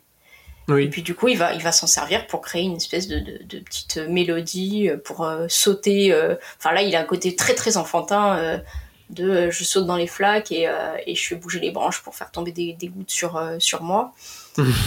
et, et du coup, c'est parce qu'il garde ce parapluie qui leur donne les graines. Et euh, à, à chaque fois, on va dire que ça entraîne un peu la rencontre suivante, quoi. Et ces fameuses graines magiques qu'elles vont faire pousser, euh, euh, qu'elles vont faire pousser la nuit. Alors d'ailleurs, ça donne, ça donne lieu à une phrase splendide qui illustre un peu tout ce qu'on a dit, c'est-à-dire que elles, elles font pousser ce- cet arbre magique pendant la nuit, Mm. aidées de Totoro, évidemment. Elles, elles les plantent, elles attendent, elles attendent, et quand Totoro arrive la nuit, il fait pousser tout ça jusqu'au ciel et elles s'envolent avec lui. Enfin, c'est une scène splendide et complètement magique. Et le lendemain, quand elles se lèvent, alors il n'y a plus les arbres géants, mais les, les, les graines ont quand même germé. Ouais. Et du coup, May dit euh, c'était un rêve qui n'était pas un rêve. Ah oui. Ce qui est un peu, euh, c'est- magnifique. un peu un résumé du, du film, en fait. Ouais. Tu parlais tout à l'heure des exigences de Miyazaki euh, sur le fait que les regards ne devaient pas se creuser, etc. Le, le découpage de cette scène est, est assez dingue parce que en même temps, il y a le père qui travaille et elles sont censées, les filles sont censées être au lit et dormir. Et donc, on ne sait pas. En fait, le père ne voit rien, mais euh, c'est toujours pareil. On ne sait pas s'il voit rien parce qu'il regarde pas, euh, parce qu'il regarde pas avec des yeux d'enfant, ou s'il voit rien parce que les filles sont, bah, sont littéralement en train de dormir et de rêver, quoi. Qui voit rien, mais que, encore une fois, il se prend un coup de vent, en fait. Ouais. Euh, De la même manière que quand Chabus euh, traverse le champ, bah, les gens ne le voient pas, mais il- on voit le, on voit le, le- enfin, il y a le, le vent en fait que, que lui crée. Donc il y a quand même à chaque fois ce, ce truc qui est entretenu de bon, bah, peut-être qu'il se passe quand même quelque chose quoi. Ouais, le, le, le vent, euh, effectivement, c'est toujours la manifestation de, de, bah, de- des esprits. Des esprits, de, enfin, de- des esprits que sont euh, Totoro, le Chabus. Et... D'ailleurs, quand il s'envole, euh, pardon, je te coupe, mais quand il s'envole Ah, ouais. avec, euh, avec euh, Totoro, donc elle s'accroche à, à lui et lui, lui les, fait, les fait décoller. Et, euh, et Satsuki crie Je suis le vent, quoi, carrément. oui, c'est vrai. Alors, le, le, on a parlé de l'emprunt de la structure de, de E.T. Mm. Euh, je crois que c'est une idée de Suzuki d'ailleurs. Euh, petite parenthèse, ça me- c'est- je trouve très intéressant la façon dont Suzuki a travaillé avec, euh, avec Miyazaki. Takahata, je connais moins, mais euh, je sais moins comment ça s'est passé, mais c'est drôle parce que Miyazaki dit euh, Ah, mon producteur m'a jamais contrarié, alors que je pense que ça doit être un expert dans l'art de, faire aller les choses euh, de la façon dont il veut. enfin, pas dans la façon dont il veut, mais dans la façon dont il pense que la créativité des gens avec qui il travaille sera la mieux exprimée, mais sans les contrarier. Quoi. Mais, sans, voilà, mais sans les contrarier. Mais franchement, dans ce cas-là, tout le monde est content, quoi. L'artiste, euh, l'artiste est pas contrarié, parce que tout le monde sait qu'un artiste contrarié, euh, quand même rien de pire. Et, euh, Parenthèse, ça me- je trouve très intéressant la façon dont Suzuki a travaillé avec, euh, avec Miyazaki. Takahata, je connais moins, mais je sais moins comment ça s'est passé, mais c'est drôle parce que Miyazaki dit Ah, mon producteur m'a jamais contrarié, alors que je pense que ça doit être un expert dans l'art de, de, de, de faire aller les choses euh, de la façon dont il veut. euh, enfin, pas dans la façon dont il veut, mais dans la façon dont il pense que la créativité de ces, euh, de, de- des gens avec qui il travaille sera la mieux exprimée, mais sans les contrarier. Quoi. mais, sans, voilà, mais sans les contrarier.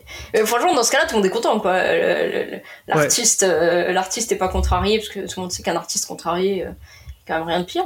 Et, euh, et le producteur, il a, il a, bah, il a ce qu'il veut, hein. il a des films qui fonctionnent. euh, donc, Enfin, à moment donné, je pense que c'est, si- s'ils ont trouvé un équilibre euh, comme ça, c'est, c'est, c'est ce qui a fait le succès de, de toute cette entreprise, quoi. Ouais. Et du coup, euh, le, donc Totoro arrive au bout de 30 minutes, on l'a dit, comme dans, comme dans E.T. Enfin, je crois. Je me souviens plus trop bien, mais il me semble. Oui, je, je sais pas si c'est 30 minutes, mais euh, clairement, il se fait désirer, quoi. Qu'on Et- sait, on sait qu'il est là, euh, mais, mais bon. Je pense que c'est c'est peut-être euh, une des choses qui fait autant le peut-être qui fait que les, les films des années 80 sont sont revenus euh, aussi fortement dans le cœur euh, à la fois des gens de notre génération qui les ont vus étant étant gosses hein, mais même même au-delà au-delà c'est peut-être que c'était une période où, par, par faute de moyens, on savait distiller le, on savait distiller le, le- le- les, les- les- les choses marquantes, quoi. Et euh, je sais pas si on n'est pas un peu sorti de ça euh, depuis quelques temps avec euh, l'abondance de moyens, la facilité de faire des effets spéciaux, Bah, malheureusement- etc. Ouais, malheureusement, le fait que tout, qu'il soit tout possible de faire maintenant, euh, c'est- pas forcément une, une super bonne chose pour la créativité, quoi. Ouais. Euh, le, le succès de, de Jaws, des Dents de la Mer, c'est quand même qu'ils n'arrivaient pas à faire un requin convaincant et, et que, et que c'était pas, et que c'était pas tellement possible en fait de le, bah, de, de le montrer trop parce que sinon c'était pas beau quoi.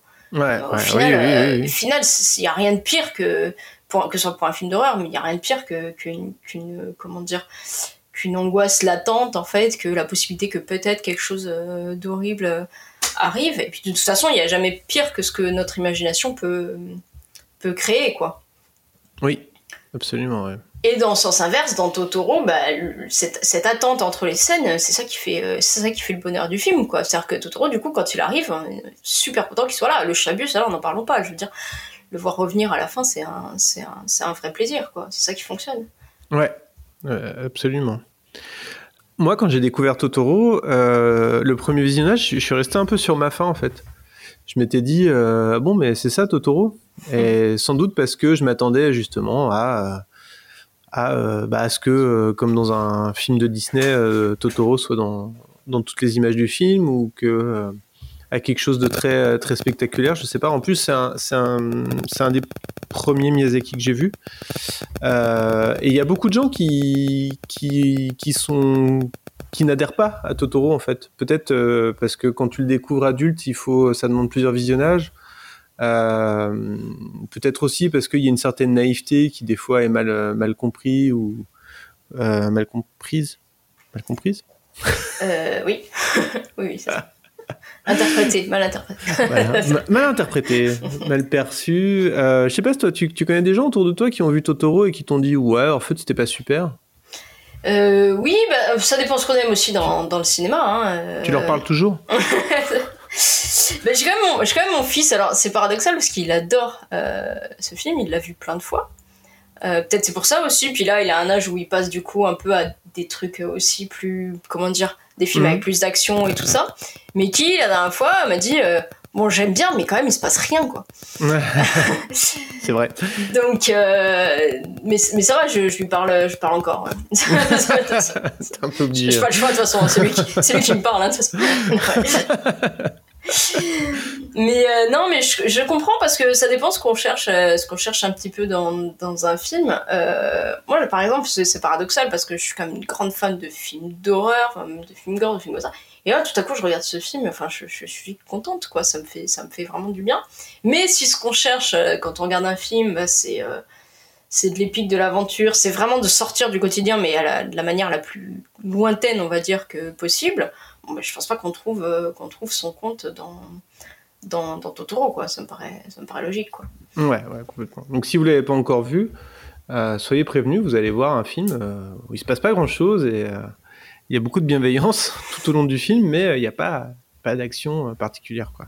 Non, puis- éventuellement dans le dernier tiers, mais. Oui, mais bon, même, c'est, de la non-action quasiment, quoi. Ouais. C'est- Mais euh, oui, il y a, il y, a un peu y a un peu de tension, quoi. Mais cette tension, même, elle est, elle est vraiment. euh, fou- voilà, Mm. elle est pas. Elle est, pas, Elle est pas- vite dissipée. ouais. elle est vite dissipée. Mais, euh, mais en plus, je, je comprends que, que, que si les gens avaient vu le personnage et tout ça, ils se soient attendus à, à, tout, à, fait, à tout à fait autre chose, quoi. Mm. Parce que, bah, parce que effectivement, euh, on voit ce personnage qui est tellement connu, et puis du coup, on s'attend à un truc, euh, oui, à la Disney, quoi, à Sully, on se dit, il va être tout le temps dans le film, et puis on va se dire qu'il il va faire plein de choses, quoi. Totoro, concrètement, il fait rien dans le film. Il est là, et, et ça lui suffit, hein, franchement. Enfin, moi, ça me suffit, en tout cas. Moi aussi. Bon, j'ai cherché un truc intéressant à dire sur la musique, mais à part euh, qu'elle est géniale, j'avoue que. Et qu'elle est apprise dans les écoles, tiens, du coup. Ah oui, c'est vrai. C'est apprise dans les écoles. C'est devenu la, la comptine. euh, Enfin, l'une des comptines, ouais, apprise dans les écoles. Ouais. Sinon, bah rien, elle est bien. hein. je regarde, je sais pas, la musique, ça ouais, elle est bien. hein. Ouais, ouais, c'est- Ouais, c'est ça, c'est ça. Chaque fois, bon, alors des fois, quand il y a une reprise d'un, quand il y a une reprise de Handel, on peut se la péter un peu, mais là, non, même pas. Quoi. Parler de Fatal Bazooka, tu vois, par exemple. c'est vrai.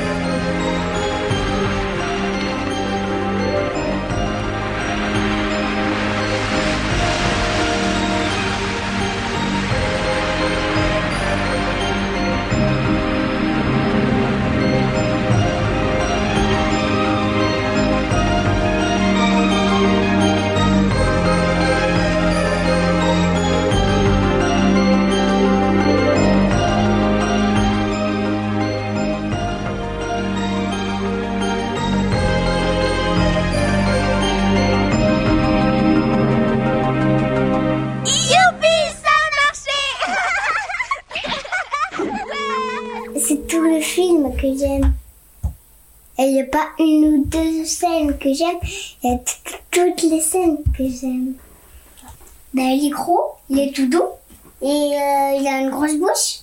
Quand il dort, il a une ménisse. Et quand il est gros, euh, non, je veux dire quand il a, quand il dort pas, il a une euh, très très très très grosse bouche. Ça m'a rappelé Alice au pays des merveilles quand il tombe, il tombe dans le tunnel. Alice, c'est mon prénom. Sur le bord de la fenêtre. Et, la maman, elle dit, c'est peut-être le fruit de mon imagination. Peut-être pas, le papa, il dit. Parce qu'il il a écrit pour maman. Bon alors, il y a, il y a deux points, euh, au moins deux points que j'aimerais beaucoup aborder avec toi. Euh, le premier, c'est le merchandising. c'est très, c'est, euh, c'est très intéressant cette histoire de merchandising parce que euh, on l'a dit en intro, vous, même si vous avez jamais vu Totoro, vous avez probablement déjà vu un Totoro. Il y en a de partout. Et on peut pas, on peut pas les louper. Euh, En plus, c'est l'emblème du. C'est devenu l'emblème du c'est studio. l'emblème hein. du studio Ghibli, c'est devenu l'emblème du studio Ghibli, tout à fait. Il y en a beaucoup qui sont, je pense qu'il y en a beaucoup qui sont non officiels. La majorité, la majorité, à mon avis. Les droits sont pas payés. Alors j'ai essayé de trouver euh, des exemples de, de, de, de, de merch Totoro les plus, euh, les plus claqués possibles. J'en ai pas tellement trouvé finalement. Euh, même si le calendrier de l'avant euh, Totoro que j'avais commandé en Chine euh, Oui, était, était pas mal comme exemple. Le calendrier de l'après, tu veux dire. Le calendrier de l'après, ouais, celui qui est arrivé fin décembre. Bon, ça m'apprendra à succomber au, au dropshipping. Mais, euh, mais au final, les personnages sont pas si mal. Bon, il y, en a qui sont un peu pourris, il y en a qui sont pas mal. Euh, Bon, L'avantage, c'est qu'il est pas trop compliqué à recréer quand même. Il a quand même un design assez simple. euh, et je pense que c'est pour ça qu'il y en a pas trop loupé, même quand c'est pas officiel. Quoi. ouais. Euh, Il y a un truc très intéressant avec ça, c'est que euh, le studio Ghibli dit que ils sont, qu'ils veulent limiter le merchandising, qu'ils veulent pas trop en faire. J'arrive pas à savoir dans quelle mesure c'est vrai ou pas vrai en fait, parce qu'il y en a tellement. Euh, s'ils essayent, s'ils capent ça, euh, ils l'ont quand même capé peut-être un petit peu haut, j'en sais rien. Ou enfin, on dit qu'il y en a beaucoup, mais si tu compares à, j'en sais rien, moi, des licences euh, Star Wars ou Disney ou quoi, on est très très très en dessous de ce qui fait euh, chez, de ce qui se fait chez, chez d'autres quand même. c'est vrai, c'est vrai. En termes de, en termes de merch officiel, hein, euh, clairs, hein, Mm. si on parle pas de, de tous les trucs Ouais, ouais, c'est vrai, c'est vrai. occultes euh, sortis sous le manteau. Ouais, c'est vrai, c'est vrai. Non, c'est vrai. En fait, c'est juste que quand il y en a, ils coûtent très très très très cher. Alors du ça. coup, on se dit qu'en valeur, Mais c'est parce que ça Mais- va avec la qualité qui est, qui est, qui est, qui est voulue. qui est hein. exigé. Ouais. Ouais. Et il y a un truc très intéressant, donc c'est euh, bah déjà ils étaient pendant longtemps ils voulaient pas trop euh, que les films soient dispo sur les plateformes de streaming. Mm.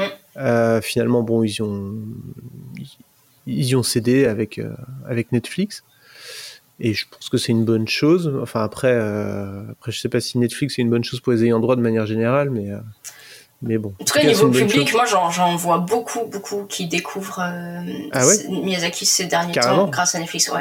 Ouais, ouais. Bah ouais, parce que en fait, jusque-là, c'était quand même des.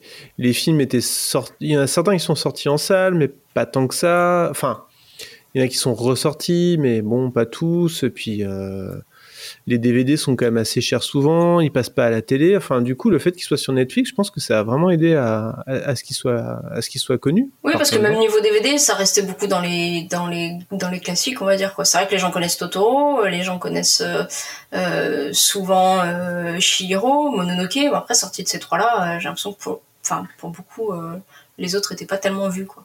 Ouais, absolument. Et alors, j'ai vu cette interview de, Suzuki où il parle du merchandising. C'est- super intéressant. Il explique qu'il ne veut pas qu'il y ait trop de merchandising. Alors, déjà, euh, pour des ex-marxistes, on, peut le comprendre.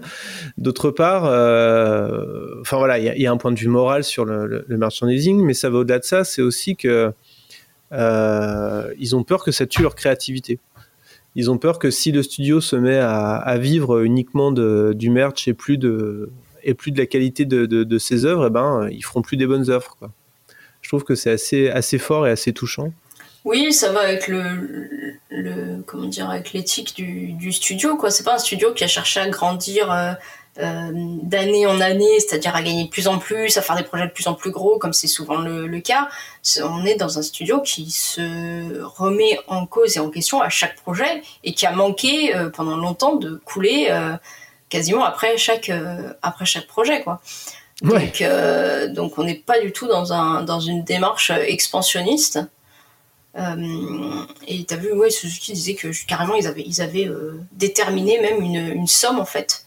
Ouais, Euh, un plafond. Un plafond de, de, de recettes euh, engendrées par le, le merchandising qui, et qui ne qui, enfin, qui voulait pas, qui voulait pas dépasser. Quoi. Et même, euh, il s'est même mis euh, en colère en, en, en, en- en- en réalisant que euh, le plafond avait été dépassé. Ah, c'est assez surréaliste quoi. Enfin, je, si tu imagines la scène, si tu prends un peu du recul, tu imagines la scène du, du producteur qui débarque fou furieux dans, dans les bureaux pour dire quel est le con qui nous a fait gagner beaucoup trop d'argent. euh, c'est- un scandale, arrêtez tout ça. Arrêtez ça tout de suite. Enfin, c'est- complètement. euh, ouais, oui, c'est surréaliste. ouais. Bah, on revient sur ce qu'on a dit. Hein. J'ai vraiment la sensation que Ghibli, euh, euh, Miyazaki, en particulier, et Ghibli en général, c'est un, accident malheureux. Enfin, c'est un truc qui devrait pas exister en fait, qui existe parce que euh, parce qu'il y a une conjonction de facteurs positifs. Enfin, parce que Miyazaki et Takahata se sont rencontrés, qu'ils ont rencontré Suzuki, Et puis qu'ils ont amorcé des choses à un moment donné où c'était possible et qu'ils Ouais. ont réussi, ce qui est le plus incroyable, à garder ce cap à une époque où par contre ça paraît plus possible dans, dans nos sociétés euh, Ouais. euh, ultra capitalistes d'aujourd'hui. quoi. Ouais, ouais, ouais, ouais, ouais. C'est, Et puis euh, de, de, de faire des films où, euh, enfin, de, je sais pas, de faire un film comme Totoro où il se passe rien. euh, Est-ce que, enfin, c'est, miraculeux en fait. Je veux dire, c'est, des choses qu'on voit plus, euh, qu'on voit plus. Qu'on reverra sûrement peut-être d'une autre façon. même à l'époque où ça a été fait d'ailleurs, je pense qu'on le voyait Et déjà. oui, oui, oui, c'est vrai. hein. Pardon, je dis qu'on voit plus, mais qu'on voyait pas non plus. Enfin, qu'on voyait clairement pas. Mm. Ah bon, voilà, donc c'est c'est intéressant. Après, si vous voyez des, euh, des exemples de merch euh, bien claqués sur Totoro, envoyez-les nous. On va les, on va les relayer. Ça risque d'être drôle. Mais par contre, ce qui est, ce qui est assez. euh, je, je comprends vraiment parce que du coup, bah, le merch officiel est de grande qualité. Euh, bon, le problème, c'est que du coup, effectivement, il est, il est forcément très cher. Mais euh, le- du coup, ça laisse quand même le, le- la porte ouverte à, tout, à tous les excès euh, parce, que, parce que tout le monde fait des trucs quand même hors licence. Mm. De qualité, euh, de qualité moindre. Alors, c'est quand même le, le revers de la médaille, c'est un petit peu ça, quoi. C'est euh, Oui, comme quoi qu'il en soit, en fait, il y a une demande de nos jours Mm. du public pour des produits dérivés. Euh, bon, je veux dire, on aime l'idée ou on l'aime pas, mais c'est un fait, quoi. C'est comme ça. Du coup, bah, du coup, c'est un peu, c'est un peu n'importe quoi, euh, n'importe quoi Mm. en termes de, de, de, de faux, enfin, de, produits dérivés hors licence, quoi. Ouais. Et alors, ils ont poussé la démarche euh, de manière assez surprenante avec le, le musée et, et même euh, il y a un parc à thème, je crois, qui est en construction, non, en préparation. Ouais, tout à fait. Euh, maintenant, d'après ce que j'ai compris, parce que malheureusement j'y suis encore jamais allé, mais le, d'après ce que j'ai vu, le musée, il y a une, pareil, il y a une, une exigence art- artistique qui est, qui est folle, quoi. Il y a une, une architecture dingue, il y a des courts métrages qu'on ne peut voir que là-bas. Mais d'ailleurs, il y a la suite de, euh, de Totoro. Oui, ce que hein. j'allais dire, ouais, le, le- alors je sais pas si c'est suite, spin-off, préquel. Oui. Je sais pas comment ça s'intègre dans le Totoroverse. Parce que c'est May, May El Chabus, c'est ça Oui, le chaton bus, Ah, le chaton bus. je ouais. crois. Ah oui, je crois qu'il y a une, euh, une mémé chatrin ou un truc comme ça. Oui, il y a plein de, il y a plein de, de personnages. euh, d'après ce qu'on a lu, hein, parce que effectivement, c'est euh, introuvable, et ils ont réussi, ce qui est un exploit de nos jours, à, à, à ce que ça reste introuvable, quoi. Ça, ils sont diffusés dans là-bas, on peut pas les voir ailleurs, euh, ils sont pas distribués. euh, C'est c'est quand même assez euh, assez dingue et ça ça confère encore là une, une aura au, au studio qui est assez particulière. Ouais, bah, c'est-à-dire si, euh, si vous vous faites attraper en train de filmer un court métrage, Ah, vous vous je- faites sermonner par Miyazaki, et je peux vous dire que c'est pas agréable. J'ai même Suzuki là, je pense qu'il il se se déplace pour l'occasion. Bon, Euh, je m'appelle Léonard et j'ai 10 ans. Qu'est-ce que tu as aimé dans le film Totoro? Euh, euh, ben. Totoro Ben, il est mignon. il est mignon, euh, et il a la peau douce. Voilà. Bah, c'était bien. Il est dans l'imagination des deux filles. Ben, parce que. Ben, parce que c'est pas possible euh, qu'ils qu'ils existent dans la vraie vie. Enfin, dans le film. Il y a d'autres gens que les filles qui le voient ou pas? Dans le film Euh, je pense pas. Ouais, je suis le vent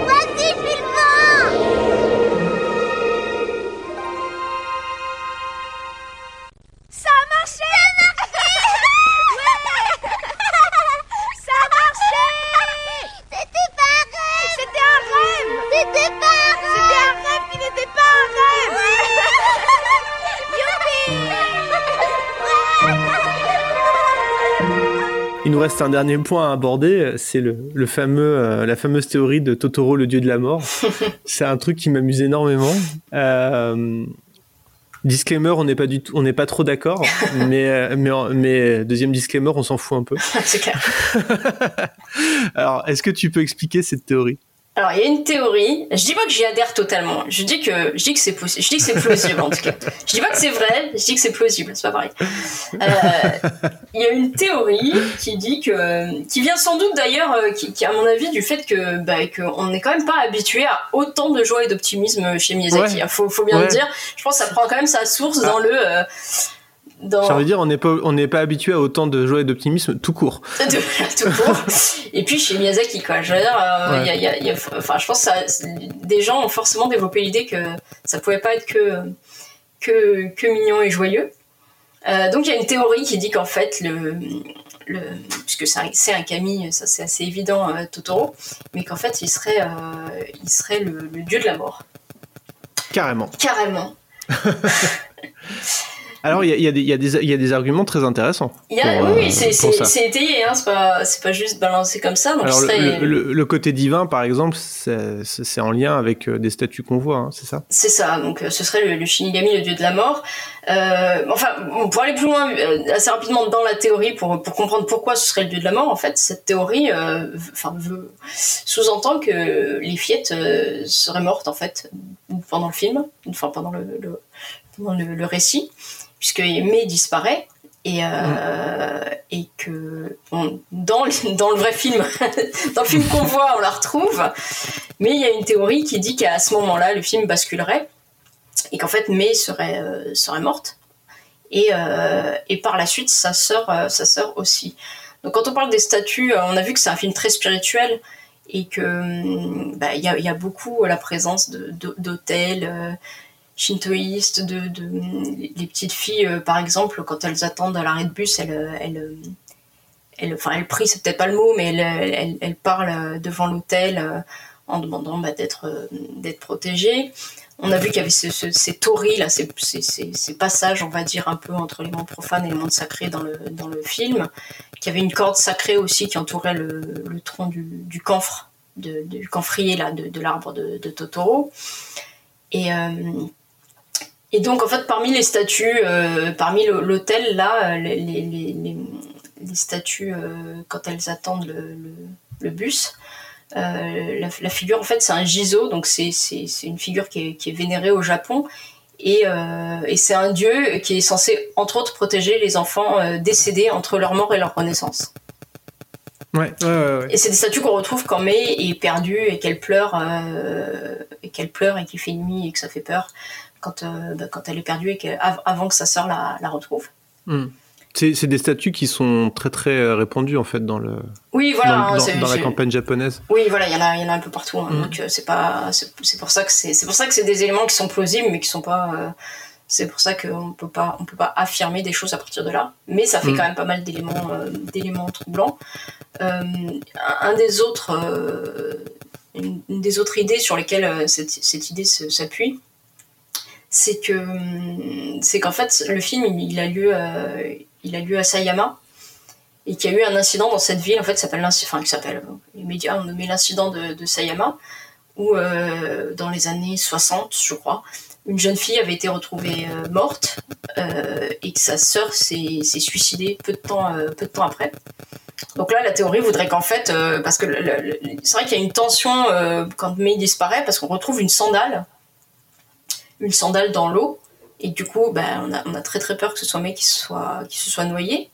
Et la grand-mère dit j'étais persuadée que la sandale était, à elle. Et donc cette théorie en fait veut que bah, le Mei soit, morte vraiment à ce moment-là et que la sandale était vraiment la sienne. Et que Satsuki, euh, bah, se sentant coupable, on va dire, soit morte euh, également, euh, également par, la, suite. Puisque bon, Satsuki, elle, pense que c'est sa faute si Mei est partie, puisqu'elle elle lui a répondu assez sèchement, alors que la petite était très triste. Euh, par rapport, au fait que sa mère euh, reste plus longtemps à l'hôpital et qu'elle était très inquiète. Et, euh, donc voilà, et donc partant de là, partant de là, après, carrément, si on cherche sur internet, une fois qu'on a une théorie, on peut y faire coller tout ce qu'on veut, comme d'habitude. Donc on peut même lire que, par exemple, comme May écrase là les, les au début, euh, et qu'elle elle a du coup des traces noires partout sur elle, que dès ce moment-là, on va dire, elle serait euh, un petit peu euh, marquée du saut de la marquée du saut de la mort.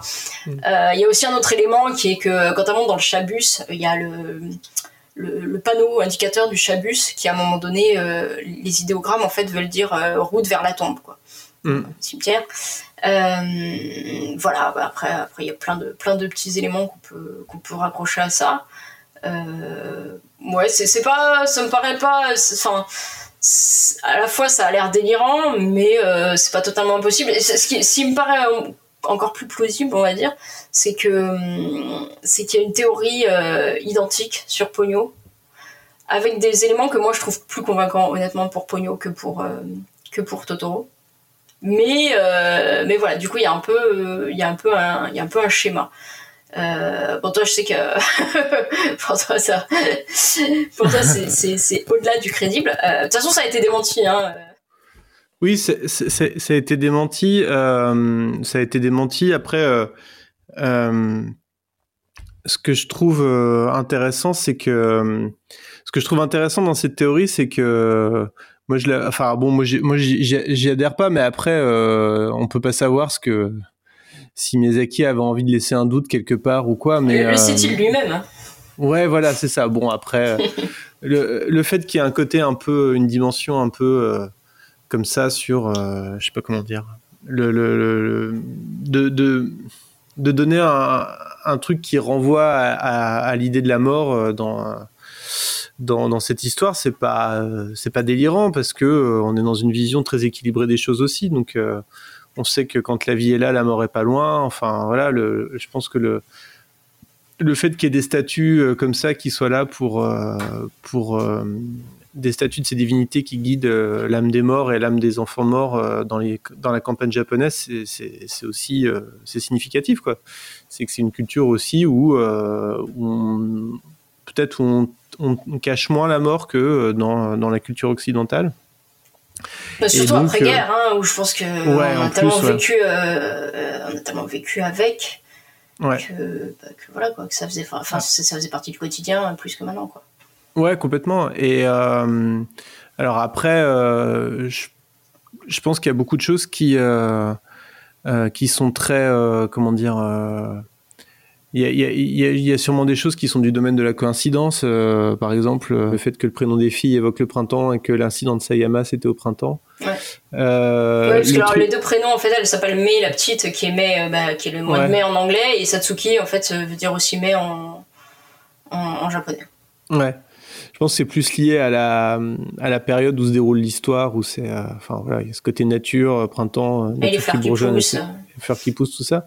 Euh, euh, y a, après, il y a des arguments. Alors, ce que tu disais sur le Chabus, c'est effectivement à un moment donné, euh, en fait, c'est plusieurs destinations qui défilent euh, sur le Chabus, et parmi celles qui défilent mais qui sont, qui ne s'arrêtent pas, il y a, euh, il y a, il y a le, ouais, le cimetière. Il y a, a des- d'ailleurs il y a des trucs rigolos avec ça, avec ces destinations qui défilent sur le Chabus. Il y a aussi le, le fait qu'à la toute fin, c'est euh, nid. Donc on suppose que le Chabus vit, vit dans un nid.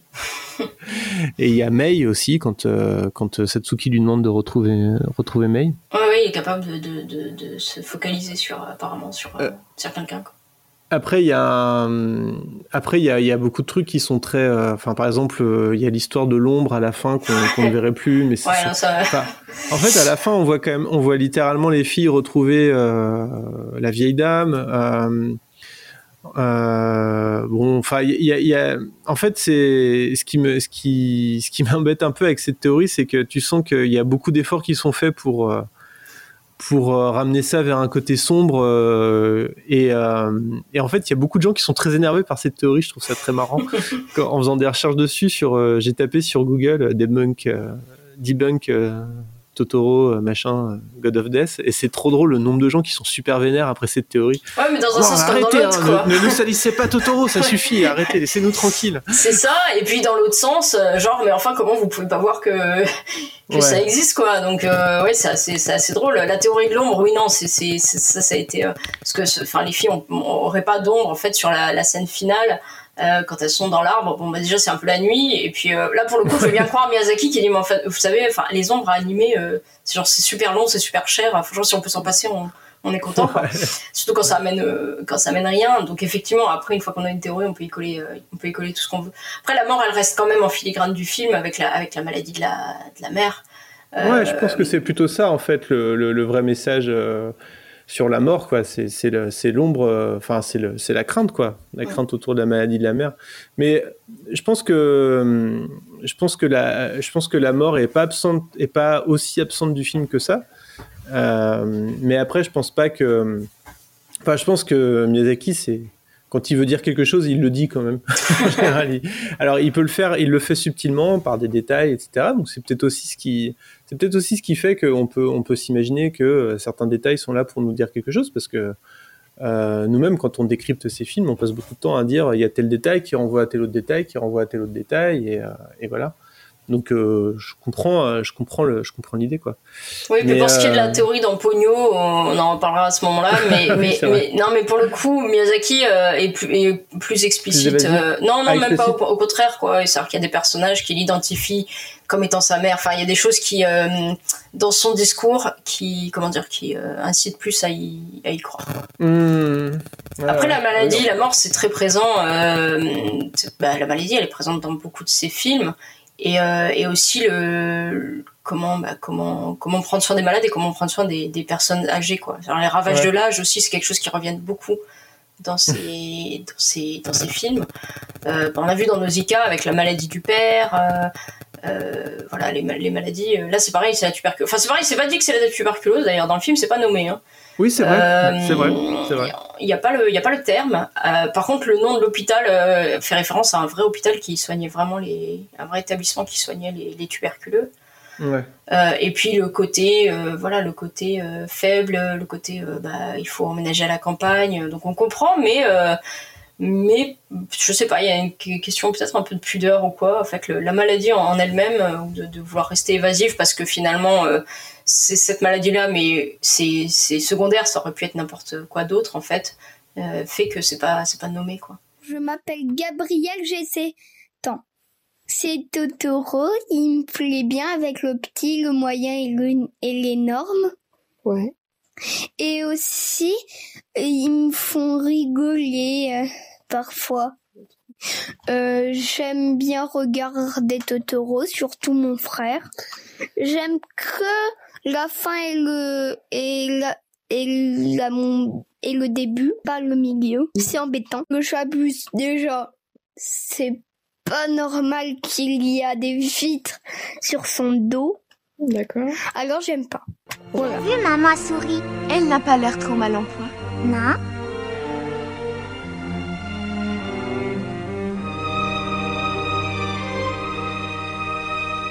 J'ai hâte de rentrer à la maison, tu ne peux pas savoir. Je comprends.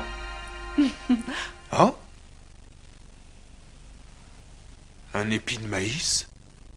Ah. C'est bizarre. J'ai cru voir les filles perchées dans cet arbre, c'est sûrement le fruit de mon imagination. Ce n'est pas que le fruit de ton imagination. Regarde.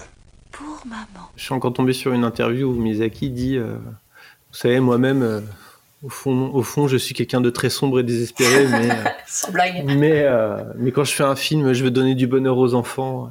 Alors, euh, Alors en fait, quand tu vois ça, et donc et donc je réfléchis toujours à ce qui peut donner du bonheur aux enfants. Et quand tu dis ça, tu peux, quand tu vois ça, tu peux vraiment euh, rebondir sur cette théorie euh, des deux façons. Te dire, euh, ouais, en fait, non, c'est pas possible. Quelqu'un qui veut donner du bonheur aux enfants, il va pas nous dire qu'en fait les deux petites filles sont mortes et que c'est un, truc horrible. Ou tu peux aussi te dire, ouais, mais en fait, c'est soit c'est inconscient, soit c'est, en fait, il son désespoir, il a tellement de désespoir et de, et de choses négatives en lui que même quand il fait un truc euh, positif, il a quand même besoin de, de mettre un, un petit indice caché pour, euh, pour mettre un peu de désespoir. Je- Oui, mais ça, ça marche quand même parce qu'il il le dit pas aux enfants. Quoi qu'il en soit, c'est pas non plus. euh, Oui, même, oui. allez, même si on, même si on se dit, allez, c'est vrai. Enfin, c'est pas quelque chose qui est forcément accessible euh, euh, de prime abord. euh, Enfin, même moi euh, qui fais de l'analyse et tout, c'est pas le truc qui m'a sauté aux yeux les premières fois où j'ai vu le, vu film. On va être honnête, quoi. Non, non. Donc, non, mais je pense que ça reste vraiment. Enfin, pour moi, c'est vraiment une, un peu une théorie du complot, mais, mais je trouve ça rigolo en fait. Enfin, je trouve que ça dit quand même des choses, bah, comme toutes les théories du complot d'ailleurs. bah, en tout cas, ça dit des choses sur la vision qu'ont les gens de, de Miyazaki, quoi qu'il en soit. Mm. Quoi. Ouais, ouais, tout à fait.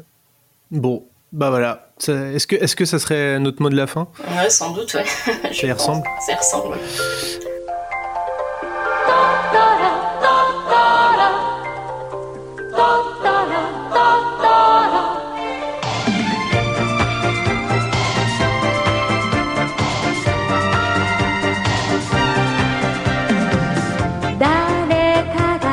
Bah merci Florence. Merci Martin.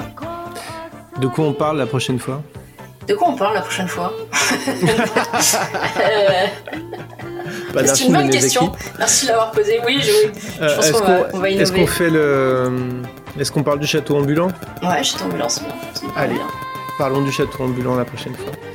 Euh, N'hésitez pas à, mettre des petites étoiles et des commentaires sur Apple Podcast. Ça permet euh, à l'émission de se faire connaître et de gagner des nouveaux auditeurs et des nouvelles auditrices. Euh, N'hésitez pas à nous envoyer vos réactions, vos commentaires, à nous dire si vous pensez que, cette théorie est juste ou fausse ou pas. Enfin, ou si on devrait juste pas en parler, je sais pas comme vous voulez. Dites-nous ce que vous en pensez et euh, surtout dites-nous ce que vous pensez de Totoro. Envoyez-nous des, euh, du merch claqué ou des fan art claqués aussi. Non, on m'envoyez pas, m'envoyez pas trop du merch claqué parce qu'après j'ai très très envie de l'acheter. Ce serait quoi Là, Il y a des trucs très très chers. On a vu des sacs à 1000 euros. Ah bah ça, ça, euh, complètement ouais, ouais, ouais, ouais, ouais, ouais, ouais. Ouais. D'ailleurs, j'ai du mal à comprendre comment le studio peut cautionner ça, euh, de travailler avec des marques, euh, des marques super chères euh, comme ça. Mais bon, bref. Et euh, et puis surtout regarder des films de Miyazaki et de- du studio Ghibli. Ouais, qu'ils sont sur Netflix. Voilà. Allez, à bientôt. à bientôt.